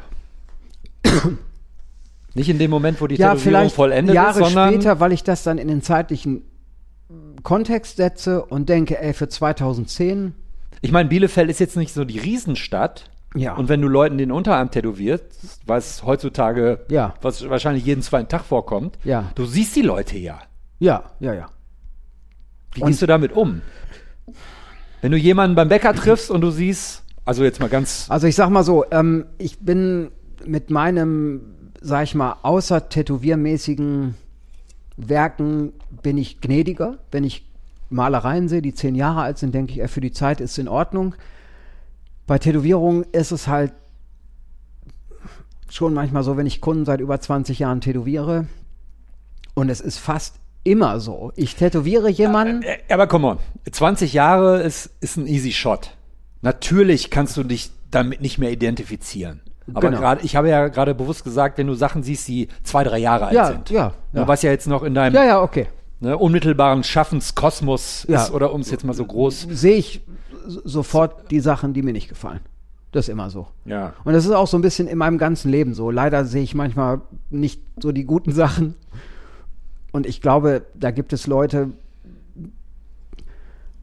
die da so ein bisschen anders dran gehen, was auch gut ist und vielleicht auch beneidenswert und vielleicht auch ein größeres Ego haben. Und das meine ich jetzt überhaupt nicht neg mit einem negativen Geschmäckle, Ja. die wirklich sagen, ey, guck mal, das ist doch wohl ein geiler Sleeve. Ey, und das ist gut. Ich finde das nicht schlimm. Ich könnte es halt nicht. Äh, Und weil Aber ganz ehrlich, ich habe so viele Tätowierer in meinem Leben getroffen. Ich sehe da keinen, der sagt so, ey, das drei Jahre alte Ding ist mega. Ja, nein, Ne? So Leute, aber die, die maximal, was du findest, ist so, ja, es ist okay. ja, aber guck aber mal, heute würde ich es anders Ja, aber machen. guck mal die Leute, die du kennst. ne? Ja. So, guck mal die Bubble, in der du, wir uns bewegen. Ich freue mich sehr, dass ich in dieser Bubble lebe, weil die Bubble macht geile Tätowierungen. So, und die Bubble ist noch da. Und ich habe eine Zeit lang, es gab auch mal Phasen, wo ich dachte, es gibt, Tätowieren hat sich verändert, was gut ist. Aber es gab auch mal durchaus Zeiten, wo ich ernsthaft ans Aufhören gedacht habe, weil ich dachte, auch ohne Rage, wo ich so dachte, ey, wie damals bei der Musik, wo ich so dachte, das ist nicht mehr meine Welt. Gar nicht wertend, aber ich dachte so, ey, ich möchte das nicht mehr. Ja. Und manchmal denkt man sich so, okay, äh, ist Tätowieren wirklich 20 Zertifikate an der Wand und die Namen der Sponsoren auf der Fußmatte? Und Das meine ich nicht mal wertend, aber wo ich so dachte, Alter, was ist das? Das ist nicht, dachte ich damals, mein Tätowieren in drei Anführungszeichen. Aber diese, nennen wir es Bubble, die existiert ja noch, Gott sei Dank. Ja. Aber es gibt ja auch Leute, die denken, weil sie ihre Tattoo-Butter und ihren Schaum umsonst kriegen, sind sie von der Muse geküsst. Und ich finde das ironiefrei sehr beneidenswert. Wenn man wirklich denkt, wow. Und äh, wirklich, das den, ist. den Dummen geht's meistens gut. Das hast du Ne? jetzt gesagt. Und ich meine das Ja, wirklich ich auch. ironiefrei. Und wenn einer sich denkt, Alter, ich kriege hier jeden Monat eine Palette Salbe in den Laden, das kriegt man ja nicht ohne Grund, dann mag das auch seine Richtigkeit haben. Aber das ist für mich kein Parameter für. Für mich auch nicht. Schwierig. Äh, ja, also ich, wie gesagt, und dass die Produktpalette für Tätowiersachen sich immer erweitert, ey, das ist ja auch gar nicht schlimm. Ich probiere ja auch mal irgendwelche Butter oder irgendeinen Schaum. Und wenn mir das gefällt, nehme ich das auch. Ich weiß aber, wenn es den Schaum nicht mehr gibt, ich kriege meine Tätowierung auch mit Green Soap sauber. Ja. Und wenn es die Butter nicht mehr gibt, dann nehme ich Melkfett aus dem DM. Ja, genau. Und das ist mir It dann works. egal. Ja, ja. So, ja. und das ist ja gerade auch der Umbruch im Moment, dass ich denke, wenn sich vielleicht in Zukunft Dinge ändern und es weniger konvenient wird, habe ich, sage ich da, nicht so große Probleme mit. Ich würde mich freuen, wenn jetzt auf zum Beispiel auf die gerade aktuelle Petition mit den Farben, wenn das alles so bleibt, wie es ist. Und wenn es so, wenn das nicht so ist, wie gesagt, und da muss ich sagen, ohne dass ich wieder die gestern keule, da kommt man dann doch aus einer Zeit, wo so ein bisschen do-it-yourself oder was auch immer, also das schreckt mich nicht. Und wenn die Ja. Convenience ein bisschen weicht oder weichen muss, aufgrund von rechtlichen Grundlagen, Vor allem, was interessiert dich die Farbendebatte? ja, aber das ist, Nein, ich weiß, dass du das natürlich Nein, prinzipiell. Genau, und, ne? ey, und, und, und, und äh, äh, Green 7 und Blue 15 sind vielleicht auch wirklich nur der Anfang. Ja, ja, genau. Und darum äh, fand ich halt auch damals bei der Aktion vom, vom Jörn, Tattoo-Farben retten, dass dann halt auch Leute sagten, ey, was interessiert es mich, ich mach Black and Grey. Und das ist kurzsichtig. Aber Voll. wenn es aufgrund von Sachlagen darauf kommt, dass man wieder so ein bisschen resettet wird, dann bin ich auch prepared. Ja. Ähm, du verbringst deine Quality Time, wie Ja. es immer so schön heißt, damit am Zeichentisch zu sitzen und zu malen. Also ich Du verbringe arbeitest gerade an einem Buch, Genau, ja. was Andreas Köhn veröffentlichen Genau, wird. ja. Ähm, worum geht es in dem Buch? Ähm, also, es, also an dem Buch arbeiten ist, also im Moment macht die Arbeit die Desiree, die Layouterin und Andreas. Ich Ja. habe das sind halt, Andreas kam mit der Idee an mich ran und ich muss ganz ehrlich sagen, ich habe nicht sofort Hurra geschrien und Andreas kennt mich ja auch, sondern ich habe gesagt, er gibt mir eine Zeit, darüber nachzudenken. Und dann habe ich halt gedacht, ich für mich würde sagen, Alter, never. Und dann dachte ich, okay, damit würde ich Andreas ja auch seine Qualität als Verleger absprechen. Und wenn er das Ja, ja. sieht, okay. So, und dann, und da ich mit meinen Originalen gar keinen liebevollen Umgang pflege, musste ich schon auch ein bisschen graben, Leute anschreiben, sag mal, hast du nicht das Original von mir gekauft? Weil ich habe teilweise von Originalen keine Scans, keine Fotos, weil es mich nie interessiert. Ja. Und das war so ein bisschen archäologische Arbeit und jetzt haben wir alles zusammengetragen. Und in dem Buch ist zum Beispiel auch die, meine letzte Ausstellung, die im Juni letztes Jahr hätte stattfinden sollen. Die Bücher, äh, die Bücher, die Arbeiten, die ich an die Wand hängen wollte, die kommen jetzt auch da rein. Du hattest zuvor eine Ausstellung gemacht, Knochen. Ich hatte also Gruppenausstellungen etliche und Ja. Soloausstellungen zwei. Die erste war die Knochenmühle, das war diese Knochenmühle, Erste ja. Weltkrieg. Ja. Ähm, und dann hatte ich vor drei Jahren die Musik nonstop. Das Ja. waren Fotoübermalungen. Ja. Und da ich ja bei der Knochenmühle schon, wie gesagt, die Bildtitel waren alles Smith und Morrissey-Titel. Und darum, meine Bilder haben alle Songtitel. Und das habe ich dann quasi so, das war so ein visuelles Mixtape. Was, für, was war das für dich für ein Gefühl, als du bei der Vernissage beim Igor im Laden reinkamst, anlässlich der Ausstellung Knochenmühle, Mhm. wo Leute zum allerersten Mal deine gemalten Bilder gesehen Schlecht. haben? Warum? Also ich bin, ich bin morgens hingefahren und habe mit Igor und Maike die Sachen gehangen. Und ich war nervöser als vor jedem Auftritt, Ja. vor jedem Rock am Ring oder Dynamo oder Mit irgendwas. deiner Band damals, ja? Genau, und ähm, ja, weil ich meine, und wenn du halt deine Sachen so siehst, wie du sie siehst, dann denkst du dir, es kommt keiner. Und ich habe gerade bei der Knochenmühle, bei diesem sehr Vor allem, sie entstehen ja in der absoluten Private Zone.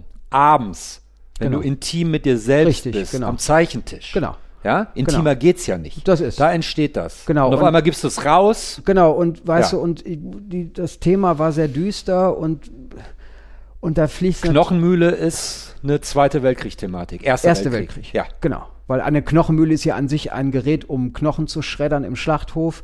Und diverse Schlachtfelder wurden damals als Knochenmühle bezeichnet, Ja. weil die Menschen da halt Genau. durchgedreht wurden. Ja. Genau, und diese, und weißt du, und mich faszinieren halt immer düstere Thematiken. Wahrscheinlich, damit ich meine eigene Düsternis ein bisschen abdecke oder noch verdüstere oder vielleicht, ich weiß es nicht. Und ähm, die Bilder wurden immer absurder und auch immer, wo ich manchmal dachte, boah, Alter, was male ich hier gerade? Finster. finster und Ja. immer und auch die Referenzen wurden immer finsterer und dann sitzt du da abends und hast neben dir ein Foto von einem von irgendeiner zerschmetterten Leiche und man denkt sich Alter was tue ich hier denn gerade und ähm, ja und bei Gruppenausstellungen ist es so da kannst du ja immer auch mal absent bleiben weil da sind ja die anderen Ja, ja. mein Bild hängt da ja und dann bin ich halt nicht da und na, bei einer Einzelausstellung ist das schwierig. Und ich glaube, ich habe mich selten so unwohl gefühlt. Und dann kamen halt Leute und ich saß im Eingangsbereich und das Schöne war, da jetzt mein Gesicht vielleicht nicht so präsent war, habe ich natürlich die dumme Angewohnheit, ich grüße Menschen, viele grüßen dich nicht zurück, weil es sind halt coole Tätowierer und du sitzt da, da kommen Leute rein, ich sage Hallo und die gucken dich doof an und man denkt sich so, okay, herzlich willkommen auf meiner Ausstellung, aber du bist auf jeden Fall cooler als ich. Und als dann, ich glaube, nach zweieinhalb Stunden alle verkauft waren, habe ich, hab ich gedacht, okay, krass, wer kauft das denn? also jetzt gar nicht qualitativ, sondern auch, weil ich dachte, Alter, wer. Ja, ja. Und ich habe mich wirklich bei Ja, aber das ist doch ein, ein also ich will nicht sagen toll, aber ein starker Moment, oder? ja, ich war, ich war sehr verwundert, wo ich so dachte, boah, ehrlich? Aber warst du auch glücklich? Ein bisschen. Also ich war ganz ehrlich, als ich am nächsten Tag wieder zu Hause war und irgendwie mit meinem damals sehr kleinen Sohn auf dem Sofa saß, war ich glücklicher, Ja. muss ich sagen. Natürlich freut man sich. Und wahrscheinlich siehst du die Bilder noch Jahre später in Tattoo-Läden Ja. von Tätowierern, Ja, die die ja, gekauft haben. Ja, ja, ja. ja, ja. Und das war halt, wie gesagt, und, ähm, und aus irgendeinem Grunde hat diese, also diese Ausstellung war auch viele Leute beflügelt. Und auch Jahre später haben Leute gesagt, ja, wo ich gelernt habe, da hing ein Bild. Und obwohl ich ganz schlimm finde, in alten Töpfen rumzurühren, habe ich ja dann vor drei Jahren für Aachen nochmal die Serie gemacht im Kleinformat, damit die Leute, die ein Original oder einen Druck gekauft haben, nicht denken, oh, jetzt haut er das schon wieder raus. Und dann habe ich ja in so einem kleinen Format nochmal die Sachen da im Set veröffentlicht, um für mich dann halt auch die Sache rund zu machen, weil ich dachte, ey, es schreiben mich immer noch Leute an deswegen, was mich Ja. total freut, weil nichts freut mich mehr, wenn Leute sagen, das hat mich inspiriert, das ist das Schönste, was es gibt. Ähm, natürlich. Und bei der Musik nonstop war es so, da wusste ich, okay, ich wollte das machen, ich wollte Fotos übermalen und ich wusste halt in der Arbeit, das war auch eine sehr therapeutische Phase für mich, weil es mir da mal wieder nicht so doll ging. Ähm, da dachte ich, Alter, damit wird keiner was anfangen können. Aber es ist gut. Ich muss nicht von der Kunst leben. Ja. So, und natürlich habe ich, da waren nicht die Bilder nach zwei Stunden weg. Das war, ich sag mal, nicht ganz so erfolgreich, aber alles, was da hing, dachte ich, genauso wollte ich es machen. Ja. Und, und natürlich könnte ich, weil dieses, ich sag mal, dieses Feld könnte ich noch vier Ausstellungen beackern. Weißt du, wenn ich jetzt Knochenmühle 2.0 mache oder Knochenmühle Revisited. Aber nee. Und darum ist jetzt meine nächste Ausstellung, die jetzt nicht stattfindet, aber im Buch stattfindet. äh, Das Thema ist genauso sperrig, aber ich glaube, die Sachen sind fürs Auge etwas netter. Also ich glaube, die Sachen, an denen ich mich aufhänge, sind jetzt auch nicht gerade das, wo Leute sagen, Alter, da kann ich ja total zu relaten. Also ich illustriere halt alte deutsche Gedichte. Ähm, Von wem? von Schiller, Goethe, Hölderlin. äh, alles ist dabei. Ähm, also alles Ich bin ja ein Riesenfan von Anselm Kiefer. ist ein Maler. Ja. Aber der zitiert ja auch immer. Das stimmt, richtig. In den Bildern richtig. schreibt er was rein. Richtig. Und ich glaube, das liegt halt vielleicht daran, dass meine Mutter halt Das ist eine ähnliche Bildsprache. Das ist auch sehr. Ja, das stimmt sogar. Ne? Ja. Das ist gar nicht so Und ich wollte weg. halt einfach, weil einer meiner Hauptinspirationsquellen ähm, sind Filmplakate. Das Ja. mag ich halt sehr gerne. Ja. Und in Filmplakaten werden ja auch die Handlungen immer sehr schön so zusammengefasst. Also nicht zu viel verraten, aber Lust gemacht auf den Film. Und da dachte ich, da mal halt Filmplakate zu deutschen Gedichten. Ja. Und weil die deutsche Sprache mich sehr anspricht und auch alte deutsche Sprache und ich bin froh, dass man nicht mehr so redet. Ja. Und ich muss auch nicht mehr so reden. Aber wenn ich dann zum Zeichnen das Gedicht höre von einem Sprecher, dann öffnet mir das das Herz. Und wenn jemand anstatt sterben, erblassen sagt, das ist für mich das Schönste. Ja. Da könnte ich heulen. Ja. Und vielleicht, weil meine Mutter auch sehr gedichtaffin war und immer, also ich weiß nicht. Und dann habe ich halt so gedacht, und ich höre zum Einschlafen gern Gedichte vorgetragen und Liest du deinem Sohn Gedichte vor? nein. Also mein Sohn musste in der Tat ähm, jetzt für, Die arme Sau. äh, äh, nein, und mein Sohn, mein Sohn musste jetzt ähm, äh, äh, für die Schule auch Gedichte analysieren. ja. Und dann hatte er das Gedicht Nies Randers und da geht es halt um einen, ähm, um einen verschollenen Seemann und dann legen sich die äh, Seenotrettungsmenschen der ersten Stunde in die Riemen, um ihn zu retten. Da bist du natürlich sofort hellhörig geworden. Ja? Ja, und ich dachte, Alter, wie toll. Und, Wow. da, und da vergleicht ähm, der Autor die Gischt mit herantrabenden Pferden. Oh, Und far dann- ja, ja. Okay. Ja, ja. Und ganz ehrlich, als ich damals in der Schule die Bürgschaft von Friedrich Schiller zitieren musste, habe ich gedacht, fick dich. Ich hasse alles. Wer redet denn so? Und wenn die Bürgschaft läuft, als ich das Bild malte, sagt mein Sohn natürlich zu Recht, wie reden die denn? Und dass der jetzt nicht sagt, Vater, welch anmutige Sprache, ich möchte bitte nur noch mit dir parlieren in dieser Art und Weise. ähm, nein, natürlich nicht. Und ich kann auch ähm, mit Jugendsprache relaten. Und ich muss auch jetzt nicht äh, plötzlich barocke Kleidung tragen. Oder ich muss auch nicht irgendwie aussehen wie. Bitte nicht, lieber Jens. Und ich muss auch nicht äh, zur Gin-Verkostung gehen mit Peaky Blinders Cosplay und denke, ich bin Thomas Shelby für Arme. Ja. Ich renne genauso rum wie immer und trotzdem kann ich mich in sowas herrlich verlieren. Jens, du bist 47 Jahre alt. Wie lange tätowierst du noch? Puh, das weiß ich nicht. Ich hoffe für immer. Körperlich? Alles? Ich, also ich muss sagen, ich fühle mich psychisch und physisch besser denn je. Gut. Ja, ja, muss ich sagen. Was kann der Mensch Jens Gössl Jens Manfred Gößling? Danke. Jetzt ist es raus. Jetzt ist krass. Gut. Und was kann er nicht so gut? Also ich Der kann, Mensch. ich kann mich nicht gut verkaufen. Also nicht nur als Tätowierer, sondern auch als Mensch. Mhm. Ähm, ich kann, ich glaube, ich bin sehr reflektiert. Ja. Ähm, und ich hoffe einfach, und das ist das Wichtigste, ich hoffe einfach, dass ich meinem Sohn ein guter Vater bin. Und vielleicht bin ich das. Also da musst du ihn in 30 Jahren fragen. Und das ist über allen anderen Sachen natürlich das Wichtigste. Ne? Und äh, ja, und ich hoffe, dass die Leute in meinem Umfeld, dass ich denen was zurückgeben kann von denen, was sie mir geben. Ob es jetzt Zuneigung, Liebe, Aufmerksamkeit, Zeit ähm, ist und weiß und so auch altbacken sich das anhört. Ich möchte auch meiner Freundin ein guter Freund sein. Ich möchte meinem Sohn ein guter Vater sein. Ich möchte ein guter Tätowierer sein. Ähm, und vielleicht gelingt mir das stellenweise. Und was ich nicht kann, da- dafür reicht die Sendezeit nicht mehr aus. Vielen Dank, Jens Gößling. Ich danke, Herr Plöger. Zuerst war die Haut. Der Tattoo Podcast. Mit Oliver Plöger.